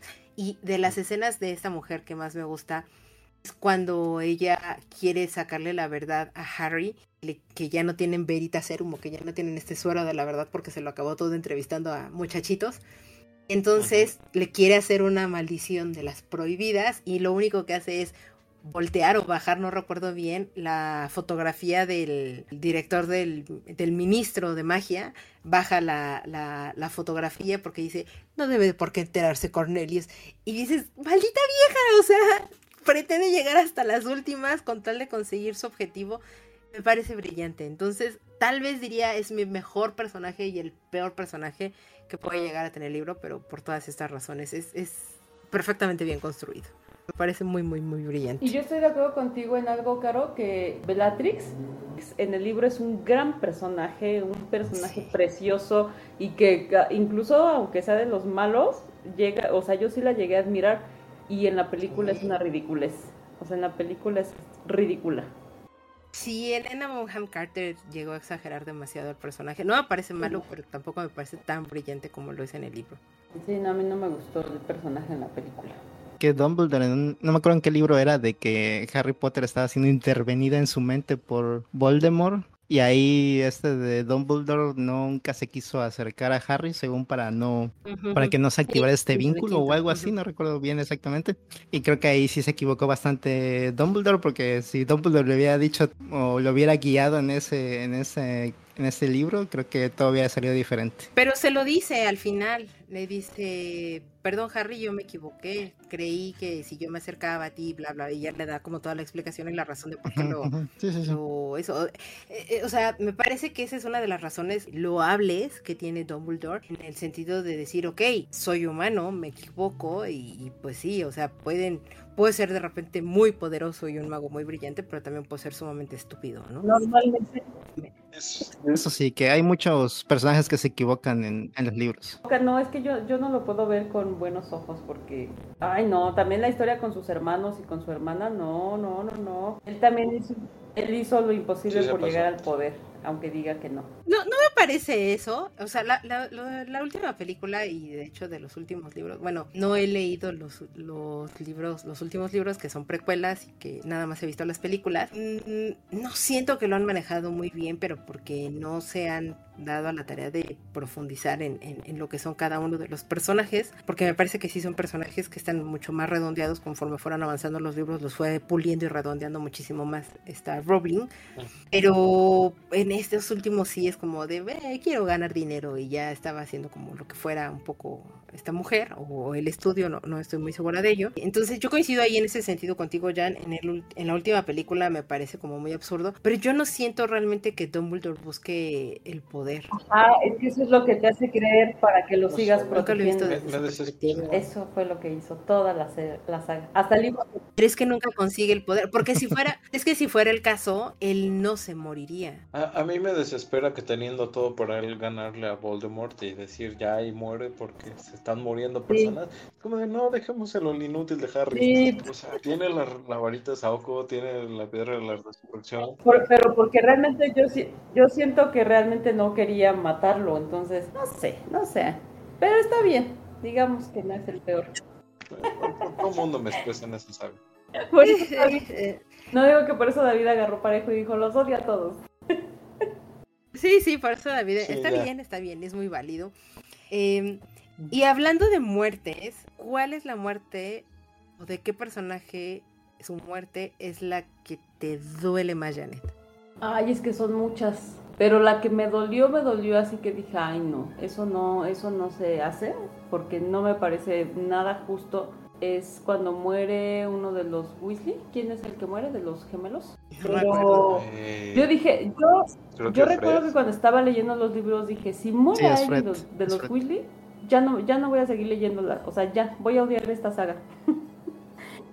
y no, o sea, no la odio, pero me, Tres doritos después, ¿no es cierto? pero, o sea, fue del, del- de las muertes que dije, no, esta señora no debió de matar a él. O sea, pudieron, ¿por qué no? O sea, pudieron morir tantos y él no. Y, pero, y, y otra de las muertes que, que esa muerte me enojó porque tiene una muerte muy absurda, o sea, muy absurda para el poder que tenía, que es la de, la de Snape, lo decía hace rato, o sea, la muerte de Snape me parece de lo más absurdo que puede haber.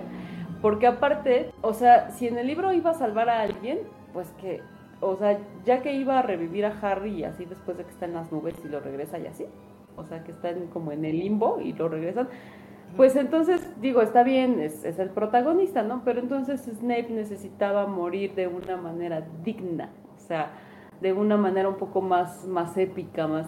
O sea, esa muerte no me dolió, o sea, por supuesto que me dolió porque es mi personaje favorito, pero sí me enojó mucho la forma tan absurda en la que muere. ¿y en tu caso, Davidcito? Eh, Dobby, definitivamente. No, no, o sea, ya sé que la de Dobby es muy cliché. Bueno, pues Este, puede ser válida, ¿eh?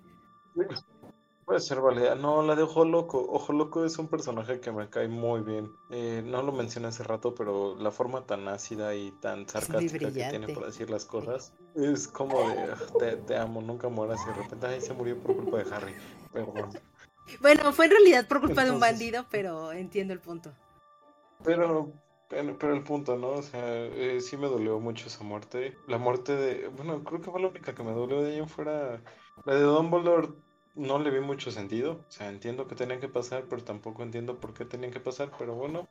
E- eh, Era el punto ya de ahí clave para que. Harry realmente pudiera madurar y entonces pudiera desprenderse de la dependencia, o de, de- vamos, de ser independiente, por decirlo de alguna manera, De para hacer las cosas. Pero bueno, seguía no dependiendo un poco relativo a, a sus Tenían que morirse todos entonces. De- Harry depende de tu mamá. Sí, Harry tenía que morirse primero. Uh, Neville, digo, sí, Neville era el, Sí, el elegido.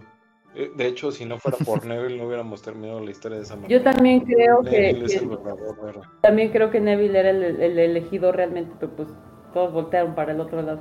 Se hubiera acabado en el primer libro, ¿no? Si fuera Neville. No, si al final hubiera puesto que era Neville y se tenían que enfrentar ellos dos, dos, o sea, hubiera estado increíble.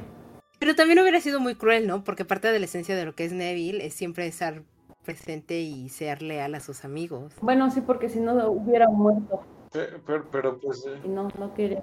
pero yo es que Neville fue como el legítimo usuario al final Sí, de la sí, espada sí. de Gryffindor. Pero, Pero bueno, es eh, usuario de Griffin, bueno, de ese usuario de la, de la espada, pero porque pertenece a Gryffindor, o sea, demuestra su propio valor que nunca había demostrado realmente. Harry era de Slytherin, nadie me diga lo contrario. Y yo también, Bueno, sí, porque hablaba con serpientes. Sí, era malo. Pero ajá. Que se note mi odio. Ok. Yo solo tengo una duda, y esa es una duda que, que había antes de preguntarle a, a Manu y a ti, Caro. Sí. Eh, ¿que no en teoría Nagini debería de haber sido la, la, la usuaria de la varita de Sauco al ser ella la que mató a Snape?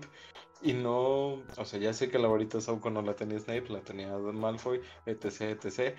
Pero suponiendo el caso de que Snape lo hubiera tenido, que no en teoría el que lo tenía que haber matado era Voldemort a Snape y no Snape a... No Nagini Snape para que fuera legal.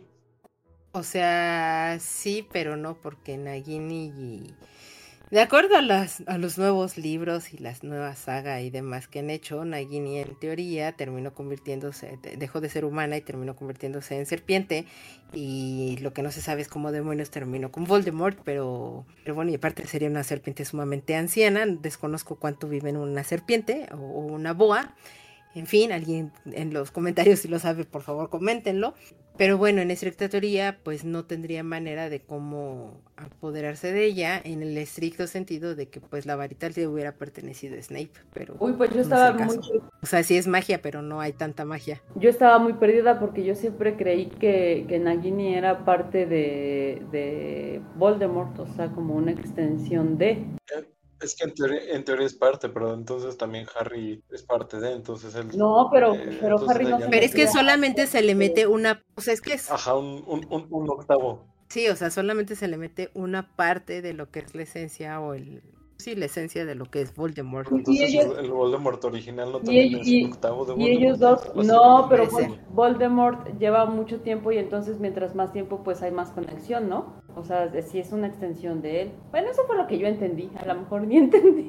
Mm, Según yo no funcionan de esa manera los Horrocrux, sino que los Horrocrux son más esta cuestión de una manera de cómo poder extender la vida, porque al final del día lo que Voldemort buscaba era tener una vida eterna y ser inmortal.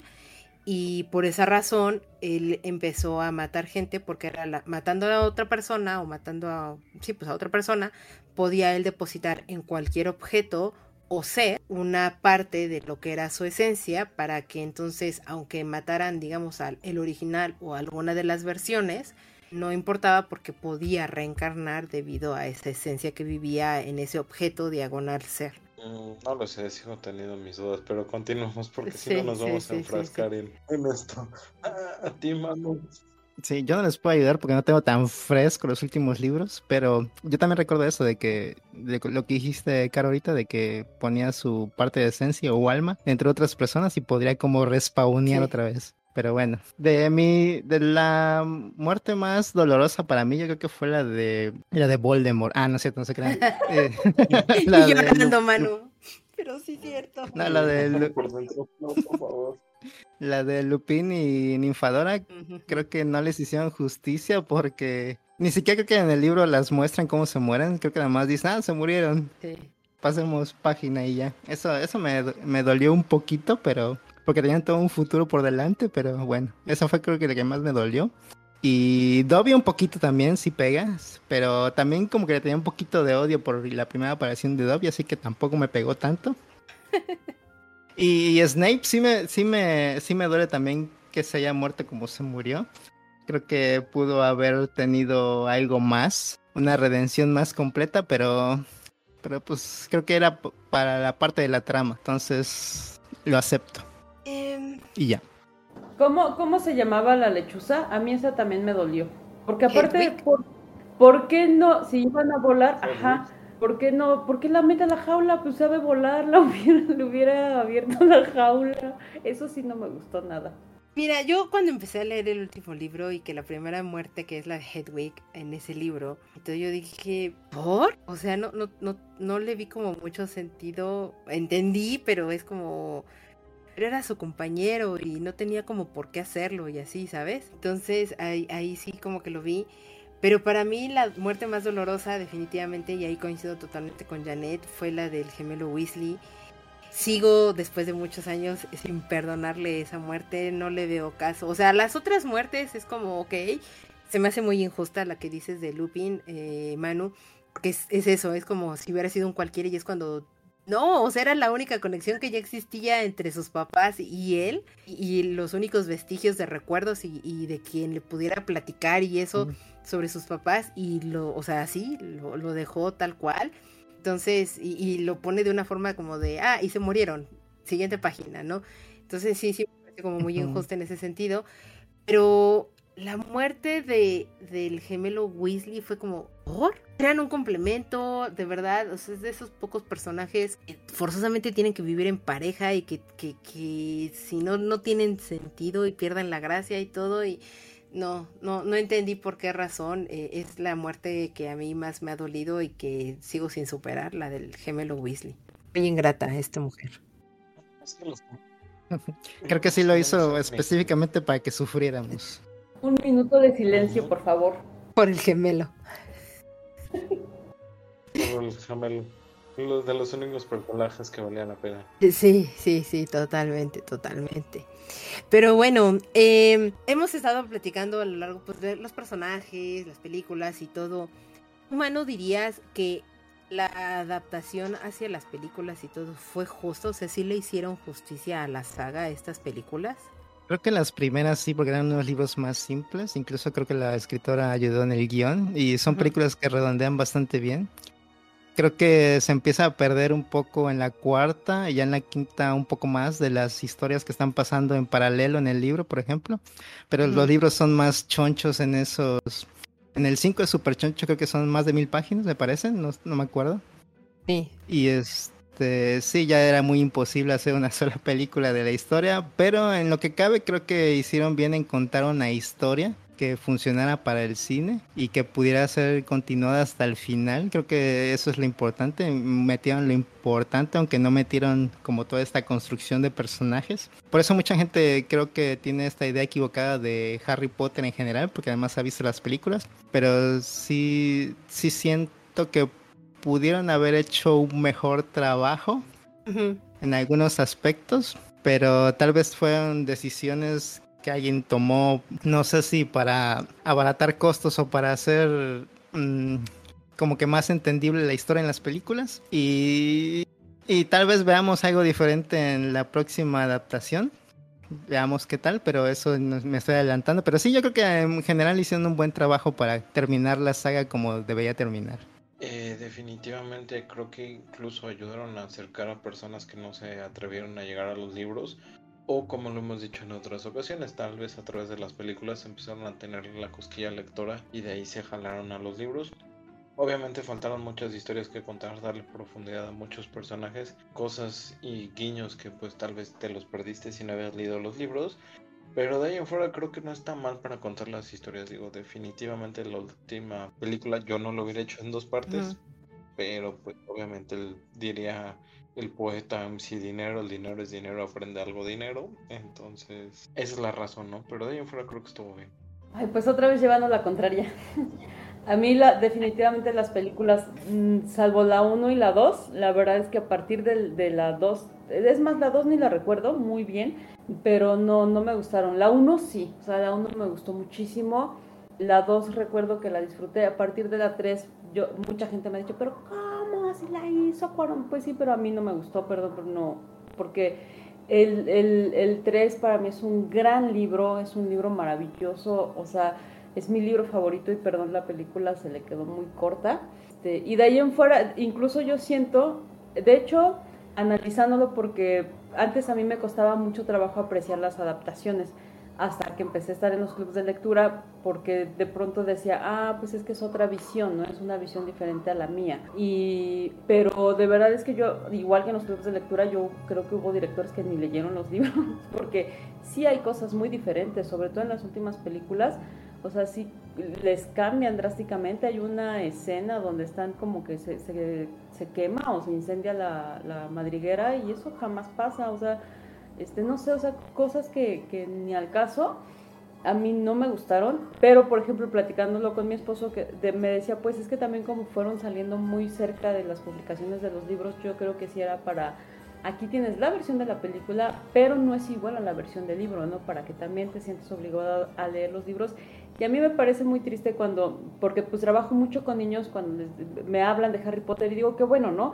Pero si les digo, oye, ¿ya leíste los libros? Ay, no, pero que si ya vi las películas, cuando de verdad es que sí son muy diferentes, ¿no? O sea, a partir del libro 4, creo, o sea, 1, 2 y 3 creo que sí es así como, mm, o sea, sí es la esencia, pero las últimas películas sí les cambian muchísimas cosas, cosas que no, o sea, las muertes no son iguales. Hay una escena donde McGonagall pelea contra los dementores para, para ayudar a Hagrid y esa escena es espectacular en el libro y en las películas jamás pasa. Entonces, eh, McGonagall también, o sea, la, la, hacen muy pequeña en, las, en los libros, eh, digo, en las películas, perdón, y escenas muy importantes, e incluso cruciales, pues no están, ¿no?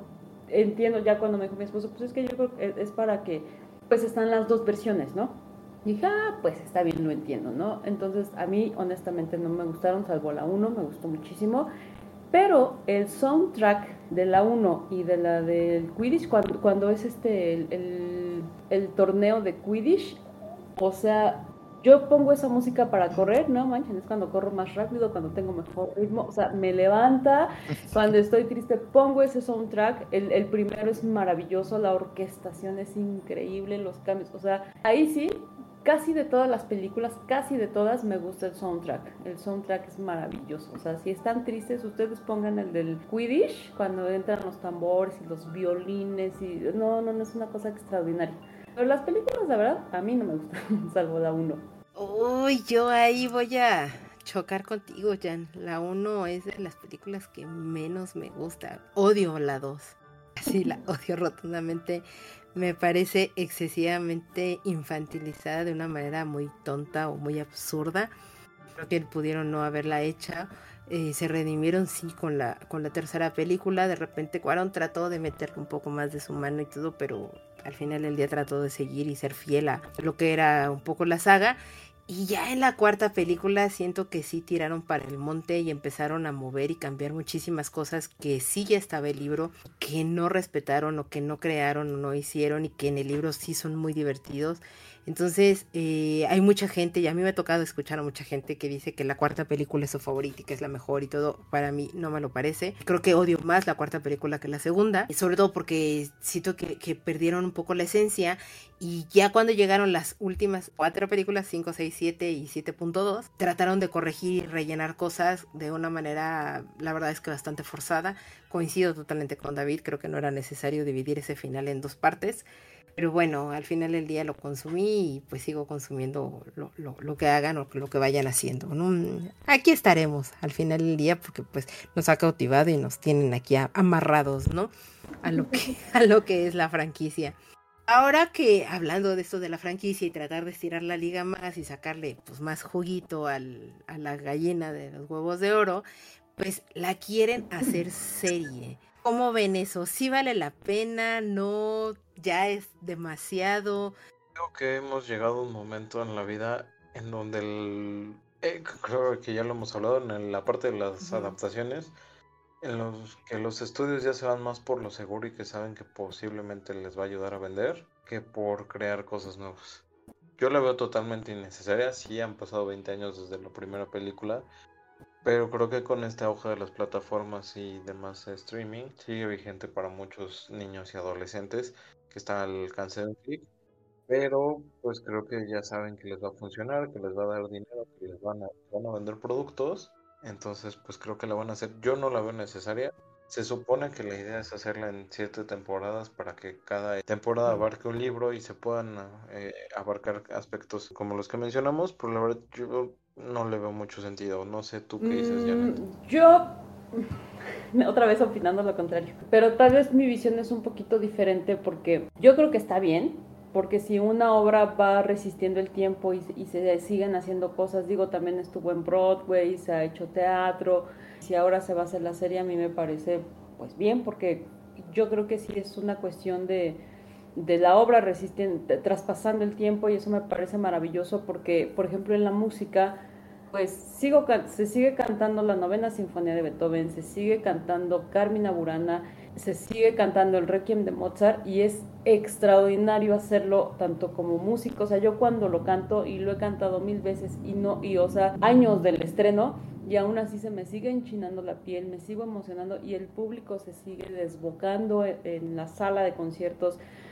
Y son obras que han resistido el tiempo y a mí me parece maravilloso que se sigan haciendo y seguramente nos vamos a morir y van a hacer otras películas y otras series y otras adaptaciones y a lo mejor algún día hacen la ópera, no sé, pero creo porque mi visión como músico es, pues si hay obras que te enchinan la piel y que, y que te hacen que te hacen soñar, que te hacen vivir momentos extraordinarios, vivir momentos agradables, digo, a final de cuentas para eso es el arte, el entretenimiento y demás, pues yo no le veo nada de malo porque no, no me imagino la mirada de, de Beethoven o de Karl Orff viéndome diciendo, ay no, ya es demasiado, o sea, por favor, a mí me dicen, se va a cantar Carmina Burana, se va a cantar novena, yo ahí estoy, no me importa dónde sea, yo ahí estoy, porque son obras que, pues que van a resistir el tiempo y pues el tiempo lo dirá, ¿no? Yo creo que pues está bien. Yo estoy con Janet, la neta. Siento que ya tiene un rato que salieron las películas, algunos efectos y formas de contar ya se hicieron un poco diferentes, ya no, creo que no, no son muy adecuadas. Creo que el formato de serie un poco más largo les ayudaría mucho a contar mejor la historia de Harry Potter. E incluso podría pensar que una temporada completa para el primer libro sería mucho, pero para las demás temporadas del quinto y adelante yo creo que sí les ayudaría mucho tener más capítulos. Y sí siento que, que aunque todavía la tenemos muy presente todos, creo que hay gente que no se atreve a verlas porque ya las siente muy viejas o ya las siente como que muy ajenas a su generación. Siento que todavía funcionan las películas hoy en día, pero sí, sí creo que un aire fresco les ayuda más todavía a que se siga propagando eh, esta historia. Yo creo que si es una buena historia, no importa, puedes contarla de muchas formas y algo vas a agregar que guste. O igual, igual pueden arruinarlo completamente como ha pasado con muchas adaptaciones. Pero eso ya lo veremos después. Pero creo que sí, creo que sí vale la pena ver qué pueden hacer en formato de serie. Y ya después, como decía Jeanette, que lo, que lo vuelvan un musical también. no tardaría muchísimo en ello. No sé si podrían arruinarlo. Digo, ya está muy masticada la fórmula de Harry Potter, pero bueno, todo puede ser posible y sí, en alguna de esas, pues igual y si podrían llegarla a arruinar. Esperemos no.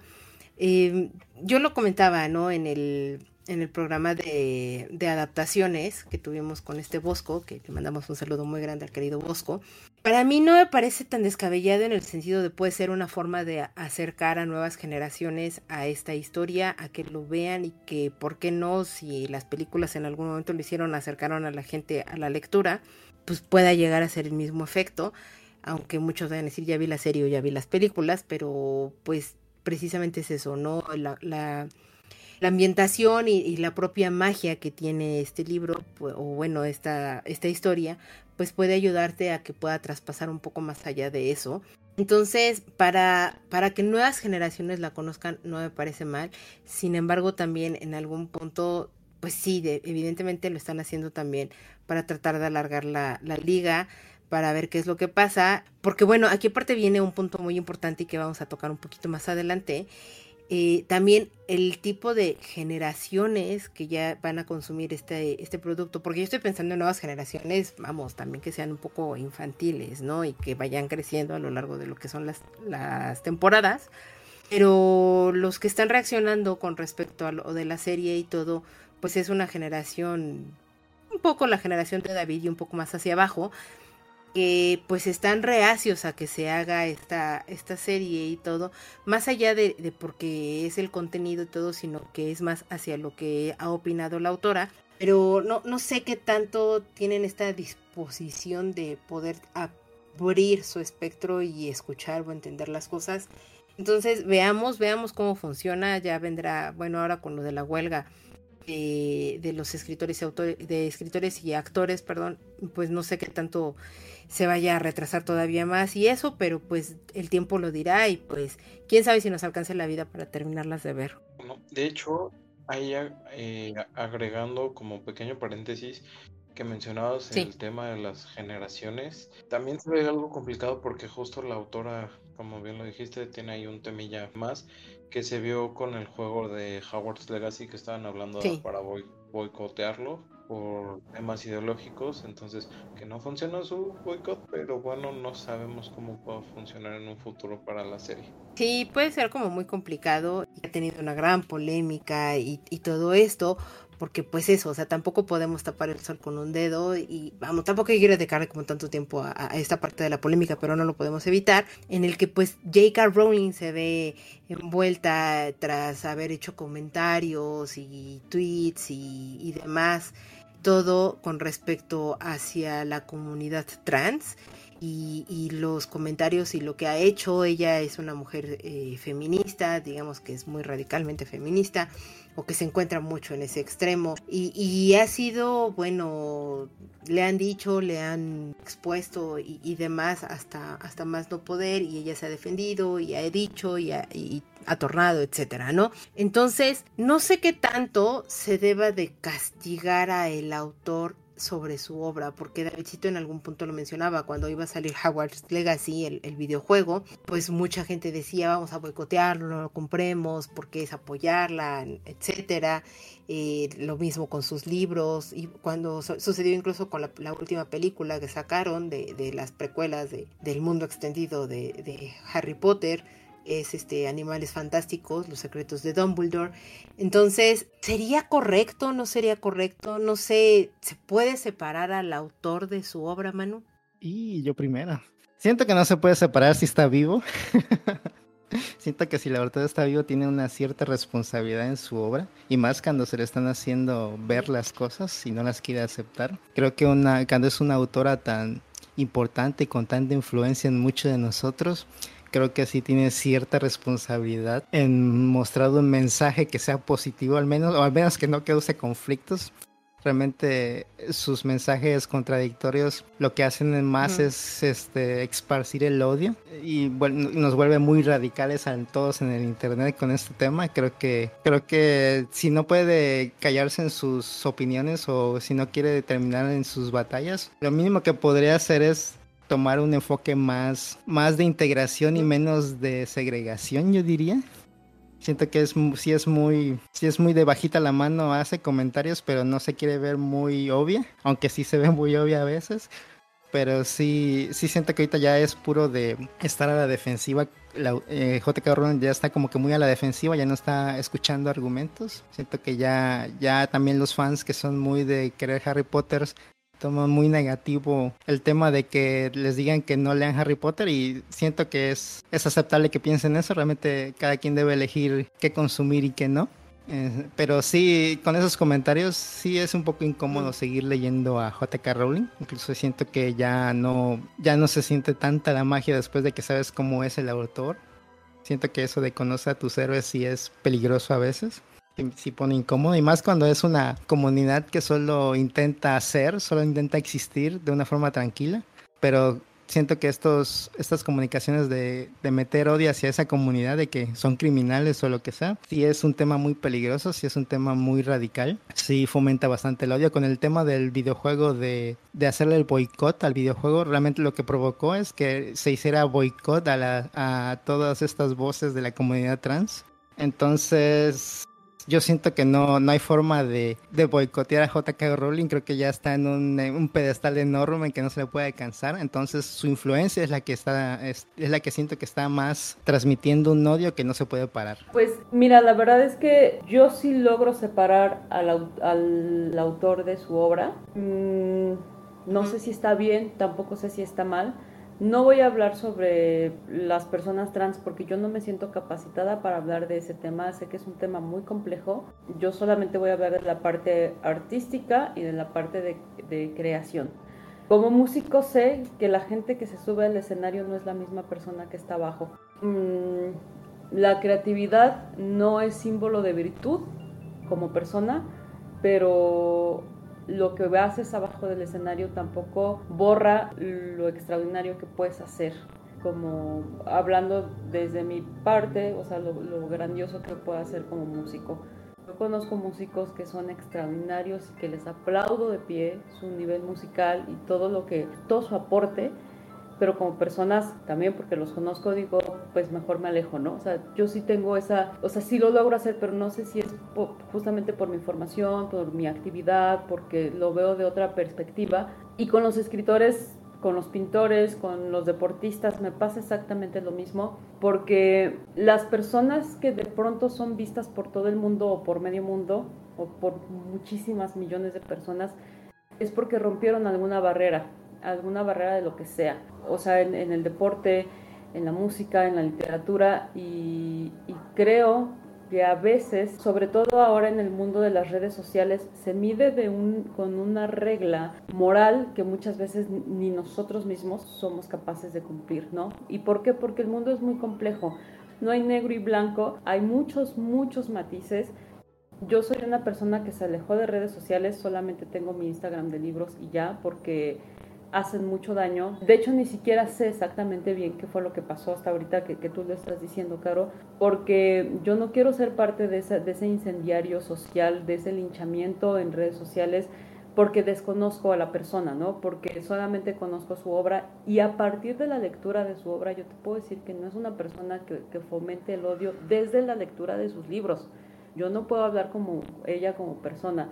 Sé también a lo mejor que, ha ayudado causas como la esclerosis múltiple, porque de eso murió su madre y que mucho de su dinero que ha ganado y que sí ha ganado mucho dinero, pero también ha dado, también ha dado a, familias que solamente tienen uno de los padres, a la mamá o al papá, porque pues ella este, mucho tiempo mantuvo a, su, a sus hijas. Este, sé también que ha donado a, a niños con, en, en, situación de pobreza, pobreza extrema, así como sé que tres líneas le bastaron para sacudirla. Bueno, no sé si tres líneas, no sé, no sé si he escrito más, perdónenme si estoy diciendo una tontería. La verdad es que yo sí trato de alejar, mantenerme alejada de eso porque hay muchas cosas a mí que me preocupan en mi entorno, en mi comunidad, en mi colonia y cargar con tantas cosas para mí emocionalmente es imposible. Entonces, no sé, como sé que tal vez estoy siendo parte del, problema al decir estas cosas, pero es que el mundo ya está muy jodido. como para yo alimentar más ese tipo de, de, de, de, cosas que a lo mejor yo no sé si, si esta Scott Rowling sea realmente alguien con un discurso de odio o si solamente tuvo pues un evento desafortunado, ¿no? No sé, la verdad es que yo desconozco totalmente, no totalmente porque igual, o sea, sé que hubo una polémica, pero pues les digo, desde mi experiencia, yo sé que la persona que está al frente en, o sea, lo vuelvo a llevar a lo mío en el escenario, no es el mismo que está abajo. Y yo misma no, no, soy la misma, ¿no? Entonces, yo sí puedo, puedo separar un poquito la, la obra del, del, autor. Ahora, si, si el autor de cualquier obra o cualquier deportista comete un delito, pues lo tiene que pagar. O sea, los delitos sí se pagan. Y si está cometiendo un delito, pues la justicia se tiene que encargar de, de hacerlo y la gente involucrada tiene que hacer que, se haga justicia, ¿no? Yo creo que toda la gente merece el respeto porque simplemente porque están aquí en este planeta, pero pues tampoco estoy empapada del tema. Eh, sí se debería poder separar al autor de su obra, eh, muchas veces no se hace, es medio imposible. Ya de allá afuera prefiero no opinar porque cualquier opinión que pueda ser generada puede ser polémica y preferimos evitar esa parte. Más allá de, de ser polémica, la verdad, y en algún momento hace muchos, muchos capítulos, si no mal recuerdo, creo que fue en el capítulo que hice con Adam del primer especial de terror, donde platicábamos de Lovecraft y que pues el, el, tipo de personaje que es Lovecraft y las ideologías que tenía y demás, y yo decía, bueno, sí, pero al final del día Ok, si lo ponemos en contexto, el contexto era muy diferente, etcétera, y pues muchas veces la, la, mente maestra de este hombre pues no tendría por qué juzgarse con respecto a lo que son sus ideologías. En algún momento también lo llegamos a platicar cuando hablamos de Tolkien y, sobre todo de este, de, su amigo que es el autor de, de, Narnia, que también tenían sus ideologías muy muy arraigadas y muy metidas en, en su obra, en sus libros, pero pues no por eso quiere decir que, que valga más o que valga muchísimo menos. Creo que ahí yo me quedo mucho en, el sentido en el que de lo que dice Janet. Sí, hay ocasiones en las que los autores o los creadores pueden llegar a tratar de colocar un poco de, de su ideología o de lo que hacen o etcétera, de lo que piensan, ¿no? Dentro de su obra y por lo menos desde la perspectiva del lector, creo yo no puedes juzgar más allá de decir estoy o no de acuerdo con ello y si te vuelves a topar con un libro de ese autor y, sigue con lo mismo y tú no compaginas con eso, pues lo más que puede suceder es, ok, yo dejo de consumir a este autor porque no me agrada como su obra, ¿no? Independiente, todas las opiniones son válidas siempre y cuando nunca agredas o nunca trates de, de generar violencia hacia otro ser humano, porque es eso, es una persona o un ser vivo que, que merece todo el respeto que merecemos todos los demás. Y yo siento que es un tema complicado, si no, no sería tan difícil hablar de eso sin meternos en muchas situaciones, pero yo creo que cada quien tiene que hacer lo que crea correcto. Y ya. Es correcto, Manu, no ya más. no hay más, yo me quedo totalmente con lo que dices. Pues no sé, cada quien tiene su opinión, cada quien sabrá. Y lo único que digo es no tratemos, o mejor dicho, evitemos fomentar el odio hacia terceros y por el contrario, quedémonos con, con, la magia que nos ha entregado, con los, el universo al que nos ha llevado y que nos, nos ha enamorado totalmente. No juzguemos al autor totalmente por su obra, porque como lo dijo atinadamente Janet, muchas veces de repente son dos personas diferentes las que nos podemos llegar a encontrar en ese punto. Y bueno, pues para ya regresar y aligerar totalmente esta parte final de lo que es el programa, ¿por qué no me dices, Davidcito, cuál fue tu libro favorito de toda esta saga? Eh, mi libro favorito y el que más me acuerdo porque gracias a Dios rompió con tres años seguidos de Quidditch, que no había otra cosa, el libro 4. Empieza con el torneo mundial de Quidditch, pero después cambia totalmente creo que es cuando a Harry le dan un poquito más como este tema de, heroísmo y demás y cuando se empieza a ver un poco más claro hacia dónde van las intenciones de Voldemort. Me gustó mucho el Cáliz de Fuego, fue, fue de mis favoritos y esta parte de explorar otras escuelas además de Hogwarts, el cómo se llevaban y demás, me agradó bastante. ¿El tuyo, Manu? Creo que me gusta mucho el 4 también, pero creo que yo diría que el 5, la Orden del Fénix, que es donde vemos ya que se están organizando y para todo este rollo de, de combatir a Voldemort. Y creo que es en el que no le creen a Harry Potter de que Voldemort está regresando. Y sale Dolores Umbridge, que también es un gran personaje. Y, y también creo que en este libro es donde tocan mucho el, el tema de las familias mágicas, donde se, se, sabe más de la familia de Sirius Black, de como, como todo este rollo de los moguls y los magos. Y creo que ese libro está, como es muy grande, me gusta mucho que abarque mucho. Entonces creo que ese sería mi libro favorito de Harry Potter. ¿Y tu caso, Jan? A mí me gusta muchísimo el tercero. El tercer libro me parece, me, me gustó mucho, me gustó el, cómo cambia de pronto de, de, de tanta cosa bonita y magia y así. Bueno, o sea, no tan bonita porque es un niño huérfano, pero eh, eh, me gusta mucho la ambientación del tercer libro, me encantó. Sin embargo, también el primer libro, si no hubiera sido por el primer libro, pues no me hubiera animado a leer tan, tanto, tanto después, ¿no? Y aparte, me gusta que era así como una versión fresca de la Cenicienta, ¿no? Así de niño que no tiene a sus papás, bueno, lo que explicaba hace rato de la ambientación, pero, o sea, si, si el uno no me hubiera atrapado de esa manera, pues por supuesto que no hubiera leído lo demás.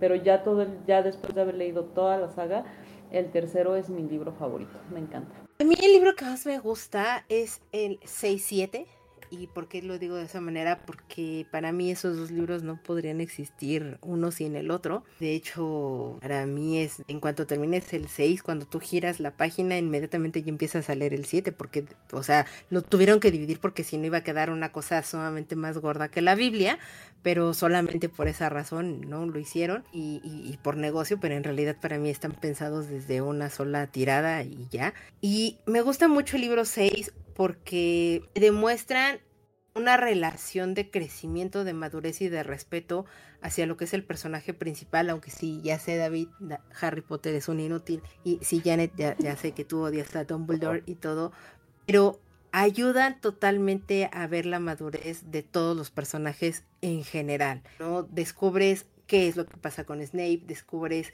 qué es lo que está pasando con los amigos de Harry, qué está pasando con él, qué es lo que está pasando en el contexto, cómo están visualizando ya todo el contexto de, la invasión de, de, Voldemort, de su regreso, cómo tienes que convencer a, los demás para que se unan a esta, pues a esta lucha que inevitablemente va a suceder, tienes que escoger un bando. Es un libro decisivo en general y en toda la extensión de la palabra y eso es lo que tiene que pasar y, para mí es el, inicio del fin, ¿no? Justo donde tiene que comenzar a culminarse todo lo que ya habías leído, todo lo que ya habías avanzado con todos estos personajes y por esa razón a mí me gusta mucho el libro 6 y el 7 en, en, paralelo, repito, para mí son un solo libro, los disfruto muchísimo y, creo que ahí es donde me hicieron valorar, querer y respetar a todos los personajes y decir, wow, o sea, esta mujer lo ha logrado y, y ha construido perfectamente a todos los personajes, ¿no? Ah, e, e, esa es la parte que, que a mí me ha gustado muchísimo. No sé si ustedes ya leyeron el octavo libro. Mi caso es, sí, yo, o sea, yo estuve esperando a que saliera, en cuanto salió me gustó leerlo eh, y demás, eh, pero no sé, eh, Davidcito, creo que tú dijiste que no lo has leído, ¿por qué razón no lo has leído? ¿No te llama la atención o qué pasa? ya no me llamó la atención Y la verdad es que, o sea, tenía entendido que, que, era la continuación después de lo que pasó con Harry, que era la adaptación de la obra que hicieron en Broadway. Y la verdad es que, y por lo que había escuchado en su momento, también había escuchado que no, que no estaba tan involucrada J.K. Rowling en, en, la escritura del guion y demás. Entonces, eh, no le vi el caso leerlo. Leí el resumen hace poquito en la Wikipedia y qué bodrio fue ese octavo libro. Solo dejaré eso ahí. ¿Y tú, Manu? No, espera, antes de, que conteste Manu, nada más una acotación es el libro uno se presentó en West End, en Londres, no en Broadway, después se llevó a, Estados Unidos. Ah, sí, perdón, perdón. Dos, sí, J.K. Rowling lo escribió y siempre lo pensó en, en, el sentido de obra, no hay nadie más involucrado. De repente se juntó con algunos otros productores o algo por el estilo, pero solamente para que le dieran el, la parte dramatúrgica, pero no fue de otra manera. Ahora sí, Manu. Yo no lo he leído y tampoco estoy interesado en leerlo. Ya siento que con los siete libros ya me basta y ya tuvo su momento. Ya creo que ya no me interesa tanto lo que salga después. Ya siento que es como un agregado innecesario para mí que puede estar bien, o sea, pueden estar buenas las historias, no lo sé, pero realmente no, no estoy nada interesado en seguir con la saga. Siento que ya no, ya para mí ya terminó como debe terminar, ya lo demás es vivimos felices para siempre en mi mente, así que ya no quiero saber nada más y ya no, no siento la necesidad ya de saber qué pasa con ellos. Yo no lo he leído tampoco, eh, sí lo tengo y sí lo pienso leer más adelante, pero pues como yo no tuve que esperar meses y meses para que te publicaran los libros, yo leí la saga de corrido. O sea, terminaba el libro 1 y leí el 2, terminaba el 2 y leí el 3. O sea, sí me tardé, creo que los leí como en tres meses, porque la verdad es que sí se leen rapidísimo. A diferencia de Juego de Tronos, que sigo sin acabarla. Y pues ya no leí el octavo porque pues ya estaba cansada un poquito de, de la saga, ¿no? O sea, como que dije, me voy a dar un respiro que por ejemplo fue lo mismo que hice con El Señor de los Anillos cuando lo acabé, dije me voy a dar un respiro, después leí el apéndice, que también es como un libro, o sea, está, son muchas páginas del apéndice y también pienso regresar en algún momento al Silmarillion. Igual con Harry Potter sí pienso en algún momento leer el, el, último, el octavo libro, porque aparte a mí me gusta mucho leer teatro, o sea, entonces, y me parece muy ágil y siento que va a ser rápido. Sin embargo, pues no lo leí en su momento cuando leí toda la saga porque ya necesitaba descansar un poquito del tema.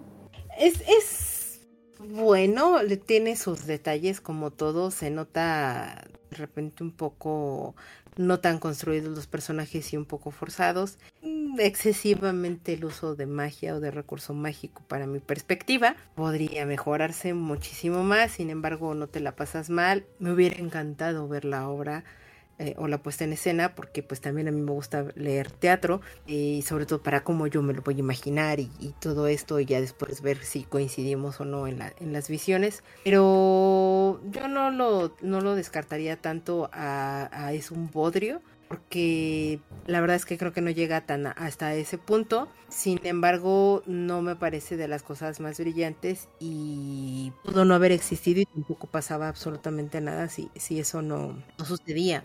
Y no sé entonces, Manu, ¿tú has llegado a leer alguna otra cosa de la autora? ¿Te llama la atención? ¿No te interesa? ¿Te quedas solamente con Harry Potter, que fue su gran éxito?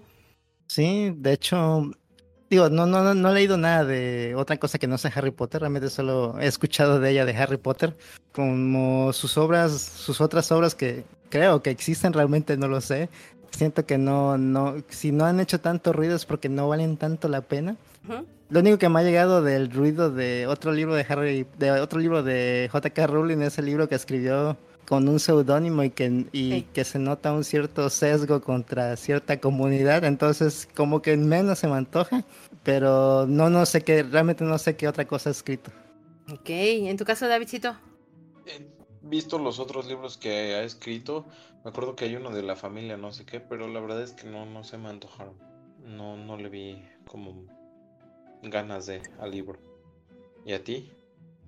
En mi caso, yo sí he leído leí Casual Vacancy, no me acuerdo cómo lo pusieron en español, perdónenme, y no me pareció tan brillante, la verdad es que me costó muchísimo trabajo terminar el libro.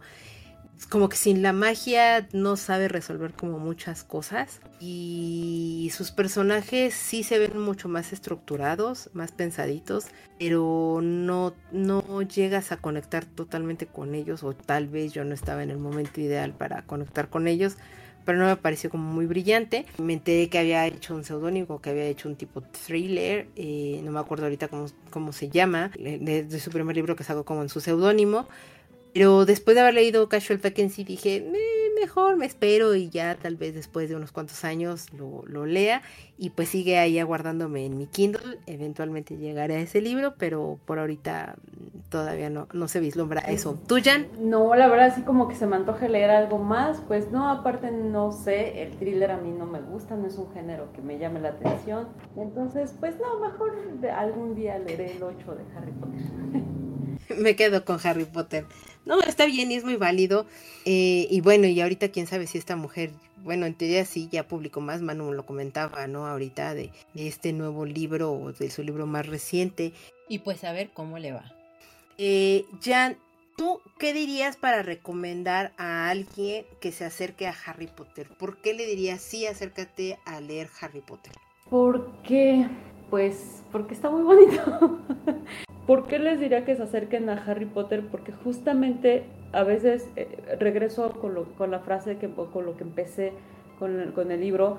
Se vale creer que la magia está entre nosotros, ¿no? Y se vale creer que hay un mundo alternativo donde las cosas son posibles, donde aunque seas un niño que no tuvo padres, aunque seas aunque seas una persona que haya sido buleada, aunque seas una persona que no pudiste estar con el amor de tu vida porque amaba a otro, pues que la magia existe y puedes hacer de tu vida algo muy bonito. Bien lo decía eh, David, pues sin, sin sus amigos Harry no hubiera sido nadie. Y es cierto, pero justamente esos amigos son los que hacen que exista la magia, ¿no? Y, yo diría eso, o sea, dale chance a tu vida, no, no importa que si eres niño o adulto, yo lo dije hace rato, si yo tuviera un hijo se lo daría así para que fuera creciendo con esos libros, le explicaría muchas cosas, compartiríamos muchísimas, muchísimas cosas eh, a partir de la lectura pero también a los adultos. Y yo le agradezco, por ejemplo, muchísimo a mi esposo que me haya hecho entrar en ese universo y pues despegarte un poquito de todas las cosas negativas que pudiera tener el mundo. Y yo por eso diría, por eso creo que la fantasía es bonita, porque pues te presenta un, un, un universo alterno donde todos son felices. Davidcito, ¿por qué recomendarías o no recomendarías leer Harry Potter? Lo recomendaría y les diría que se acerquen un poco porque muchas veces hace falta magia en la vida y Harry te la da. Solo eso. ¿Tu caso, Manu? Yo recomendaría Harry Potter porque es muy atrapante, creo que fomenta bastante bien la lectura, como la fomentó en mí en su tiempo y como la fomentó mucho en mis amigas de la secundaria y prepa. Creo que sí es bastante mágico, sí es una cosa que tienes que leer al menos una vez en tu vida, siento yo, siento yo, pero podría estar muy exagerado. Siento que es, es un Realmente es un buen libro, o sea, hasta el día de hoy lo disfruto mucho, releyendo los, los libros, los originales al menos. Entonces siento que eh, son buenos libros para meterse a la lectura, para meterse como en este, en estas sagas donde construyen un universo creo que es una buena entrada y es un incluso si es la única saga que lees así si como Janet has leído libros con perspectivas más maduras o más centradas en otros asuntos más serios. Creo que también es un es un buen descanso para ese tipo de libros. Si te transportan a otro a otro lugar si realmente te meten tanto en la magia que olvidas muchas cosas. Y, y pues te, te, te hacen olvidar mucho y aparte te hacen sentir bien yo creo que tiene razón que los libros son muy mágicos. Es que son libros que hablan de magia y que las o sea que ese efecto se traspasa de las páginas hacia lo que es el mundo real. Yo lo dije, la razón por la que yo me acerqué a esta saga fue porque literal sí me ayudó a escaparme de este mundo para poder entrar a ese nuevo universo. Entonces yo les diría acérquense, conozcan este nuevo universo permítanse eh, apasionarse y enamorarse de, de, lo que es Harry Potter, de lo que él vive y en este mundo mágico que corre a lo largo de siete libros que son muy maravillosos y que los van a entretener. Y bueno, pues como no podría faltar, tenemos unos comentarios de nuestros seguidores a los cuales les agradecemos. Muchas gracias a todas las personas que nos escriben, que nos comentan y que pues nos dan like y retweet y, repostean y, demás en, nuestras redes sociales. Si me permite, les leo el comentario de Tesamu Miyuka que nos dice de la saga de Harry Potter, ¿cuál es su libro favorito? Excluyendo The Cursed Child o el último libro, que es el, el niño maldito, creo que sí le pusieron así en español. El cáliz de fuego es el mío, por la exposición que te dan de las demás naciones y a el torneo de los tres magos. El dato curioso es que el videojuego reciente tiene mucha referencia que no salió en las películas y nos pone un emoji de maguito. Y pues bueno, querido Tezuma, pues creo que ya te respondimos la pregunta de cuál es nuestro libro favorito. Eh, muchas gracias por compartirnos cuál es el tuyo. Y, pues no sé, David, ¿tú te has tenido oportunidad de jugar Hogwarts Legacy? Eh, no, pero mi novia sí está clavadísima con él. Le encanta, le fascina. Ahorita me estaba, justamente mientras estábamos grabando, me dijo que le dieron una misión en donde tuvo que usar las reliquias de la muerte y que sí sus hechizos eran más poderosos. Se ve bastante entretenido, es un mundo abierto. Eh, estoy viendo que hay muchas misiones. También te dan misiones dependiendo de qué casa eres. Por ejemplo, para desbloquear a Azkaban creo que tienes que ser de Hufflepuff, si no, no lo puedes desbloquear. Y también dependiendo de la consola son algunas misiones que te dan. Pero tengo entendido que es un muy buen juego. Que puedes aprender incluso a hacer Avada Cadabra y divertirte matando gente. No sé por qué, pero bueno, es parte de... Bueno, porque de repente todos tenemos un lado oscuro y un lado B en la vida. Para sentirte Voldemort ahí haciendo Avada Cadabra a todo el mundo. Pero sí, incluso sé que puedes adoptar este animales fantásticos y tenerlos como en un, bueno, tenerlos como en una biosfera y estarlos cuidando, los puedes acariciar. Tiene, tiene sus cosillas y también sé que te da como parte de historia que no te dan en, en las películas. Entonces, pues bueno, si alguno de ustedes ha jugado, le interesa o no el juego, pues nos encantará saberlo en, sus, en los comentarios. Por favor, háganoslo saber. Y pues les leo el último comentario que tenemos, que es de Bilsani, que nos dice, Harry Potter es de mis lecturas adictivas de adolescente. Pues bueno, esperemos te guste este capítulo. Tienes aquí a cuatro voces diferentes, con gustos muy particulares y con cosas que les han gustado y no de esta saga. Muchas gracias, Jan, por querer venir a compartir aquí con nosotros tu gusto, tu pasión y, tu alegría de Harry Potter. Espero te la hayas pasado muy bien y pues no puedo decirte más que gracias. No, claro, al contrario, muchísimas gracias a ti. Siempre es un gusto acompañarte. Me hiciste hacer muchas cosas, me hiciste hacer un pastel.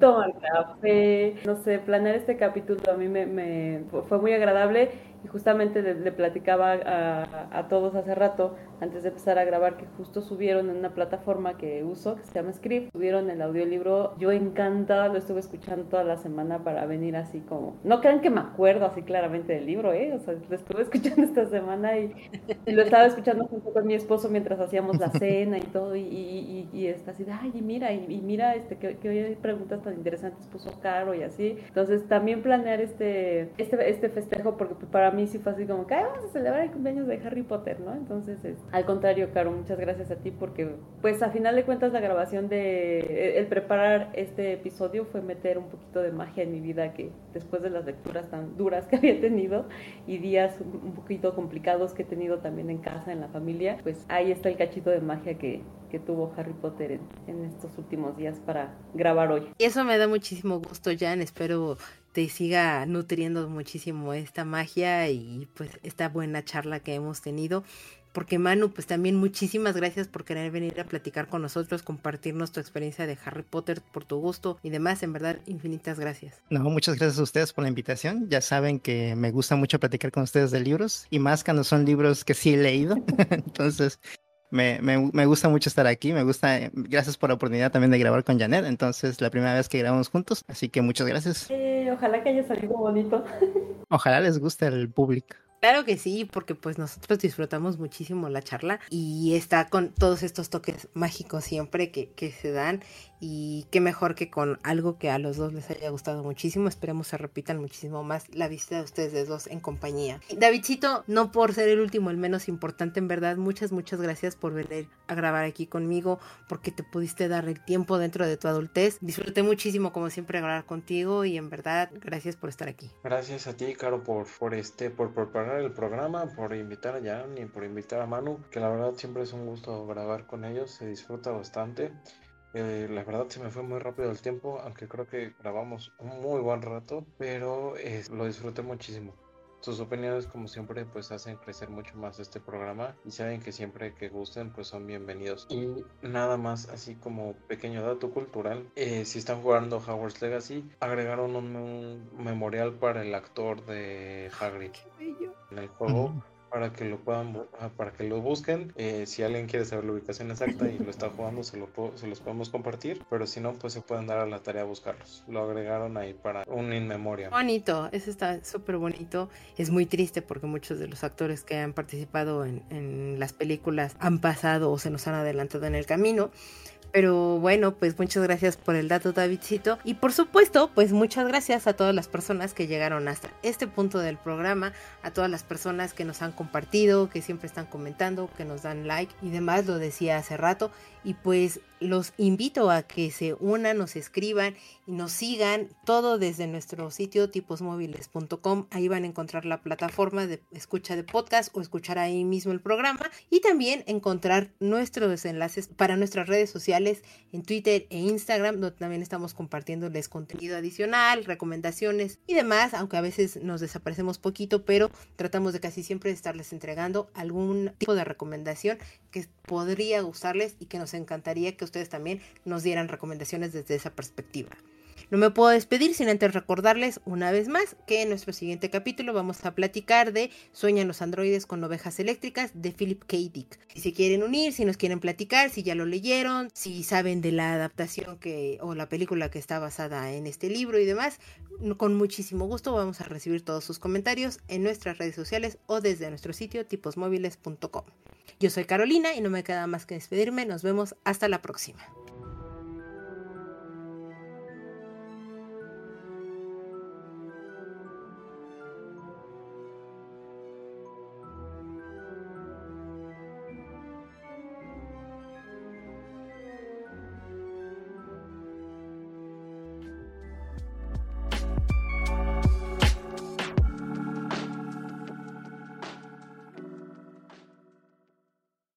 Ya, si puedes salirte de la llamada y volverte a conectar para que entonces ya agarre tu audio. agarra tus cosas, ya me diverte, por favor.